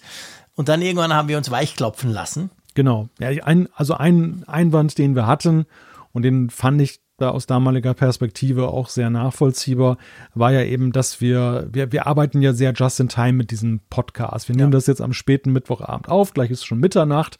Auch wir haben ein Leben, man soll es nicht glauben, wir müssen auch nochmal schlafen und so weiter und arbeiten gehen wieder. Und deshalb gucken wir natürlich schon, dass die Produktion des Podcasts eben relativ schnell dann auch, die Postproduktion ja. fertig ist, damit ihr dann Donnerstag früh, und da legen sehr viele Wert darauf, wir bekommen es immer wieder gespielt, den Podcast haben, den, die neue Folge, die frische. Und deshalb äh, hatten wir so Bauchschmerzen, dass wir gesagt haben, naja, wenn das jetzt dann, wenn wir es nicht dann mehr pünktlich hinkriegen, dann ärgern sich nachher mehr als die, die sich freuen über die, ja. die Kapitelmarken. Aber dankenswerterweise, du bist ja unser Protokollant, was die, was die Zeiten angeht. Genau. und pflegst es dann auch ein. Und so hat sich dann ein Workflow entwickelt, der jetzt ja auch, ich weiß gar nicht, wie lange haben wir denn eigentlich jetzt schon die, die Kapitelmarken? Ich habe gefürchtet, ich habe befürchtet, dass du diese Frage stellst. Ich habe keine Ahnung, gefühlt schon ewig. Das sind schon ein paar Jahre, aber ich weiß nicht, wann wir damit angefangen haben. Ich, ich, ich kann es dir echt nicht sagen. Ich würde so aus dem Bauch raus sagen, pff, drei Jahre? Ja. Schon. Ja, also mehr als die Hälfte des, dieser fünfeinhalb Jahre Podcast machen wir das garantiert schon. Ja. Also irgend sowas in dem, in dem, in dem Bereich hier. Aber ja, es ist tatsächlich so, wir haben inzwischen den, den Workflow schon damals eigentlich dann relativ schnell auch optimiert, dass wir quasi, während wir hier quasseln, wir haben so ein kleines Skript und da sind einfach die Überschriften quasi drin von den Themen, die wir diskutieren wollen. Und dann, wenn wir eben so ein Thema anfangen, anreißen, dann schreibe ich halt kurz die Zeit rein. Das verändert sich dann nochmal mit Jingle und so und dann aber letztendlich haben wir so, so ein Tool, wo man das am Schluss noch eingeben kann und das ist nicht so eine große Sache. Und weil wir wissen, dass es vielen von euch hilft, ist das für uns ja grundsätzlich auch überhaupt kein Problem. Also Folge 137 war das, glaube ich, wo wir das eingeführt haben. Hast du jetzt schnell rausgefunden? Ja, ja, ich habe das mal. Okay. cool, aber siehst du, ich bin mit ein bisschen mehr als die Hälfte, bin ich gerade noch so, habe ich gerade noch so Glück gehabt. Wir sind jetzt in der Folge 285, also ja, okay, aber das heißt plus minus tatsächlich ungefähr die Hälfte haben wir, haben wir jetzt gemacht. Ja. Wäre wär auch noch mal so ein Thema, was wir eigentlich alles so parallel machen, während wir hier podcasten. Ich finde das bei dir auch mal wieder faszinierend, dass ich manchmal nach unserer Aufzeichnung gucke ich in die Twitter-App rein und sehe dann, dass du irgendwelche Tweets rausgehauen hast, während wir uns unmöglich. hier unterhalten haben. Vollkommen unmöglich, kann nicht sein. ja, wenn du wieder deine halbstündigen Monologe startest, dann kann ich problemlos einen Kaffee holen gehen und ein bisschen twittern.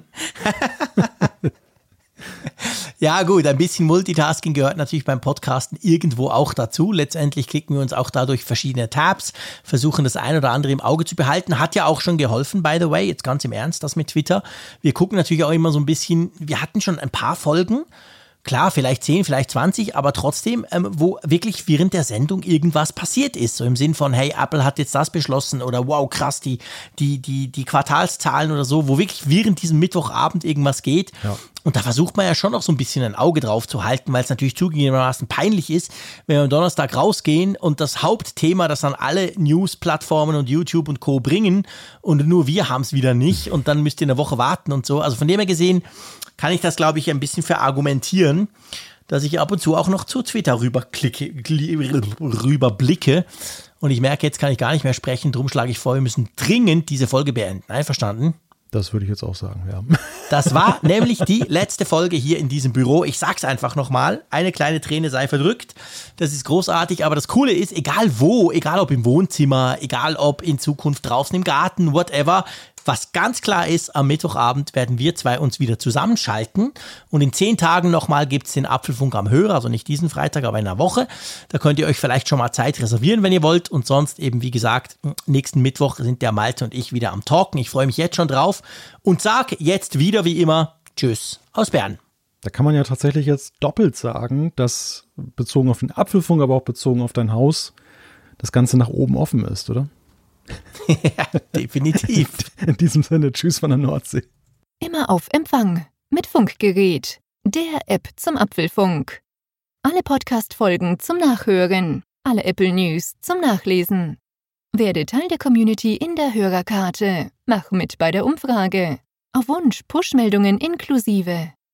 Lade dir jetzt Funkgerät für iOS und Android kostenlos im App Store und bei Google Play.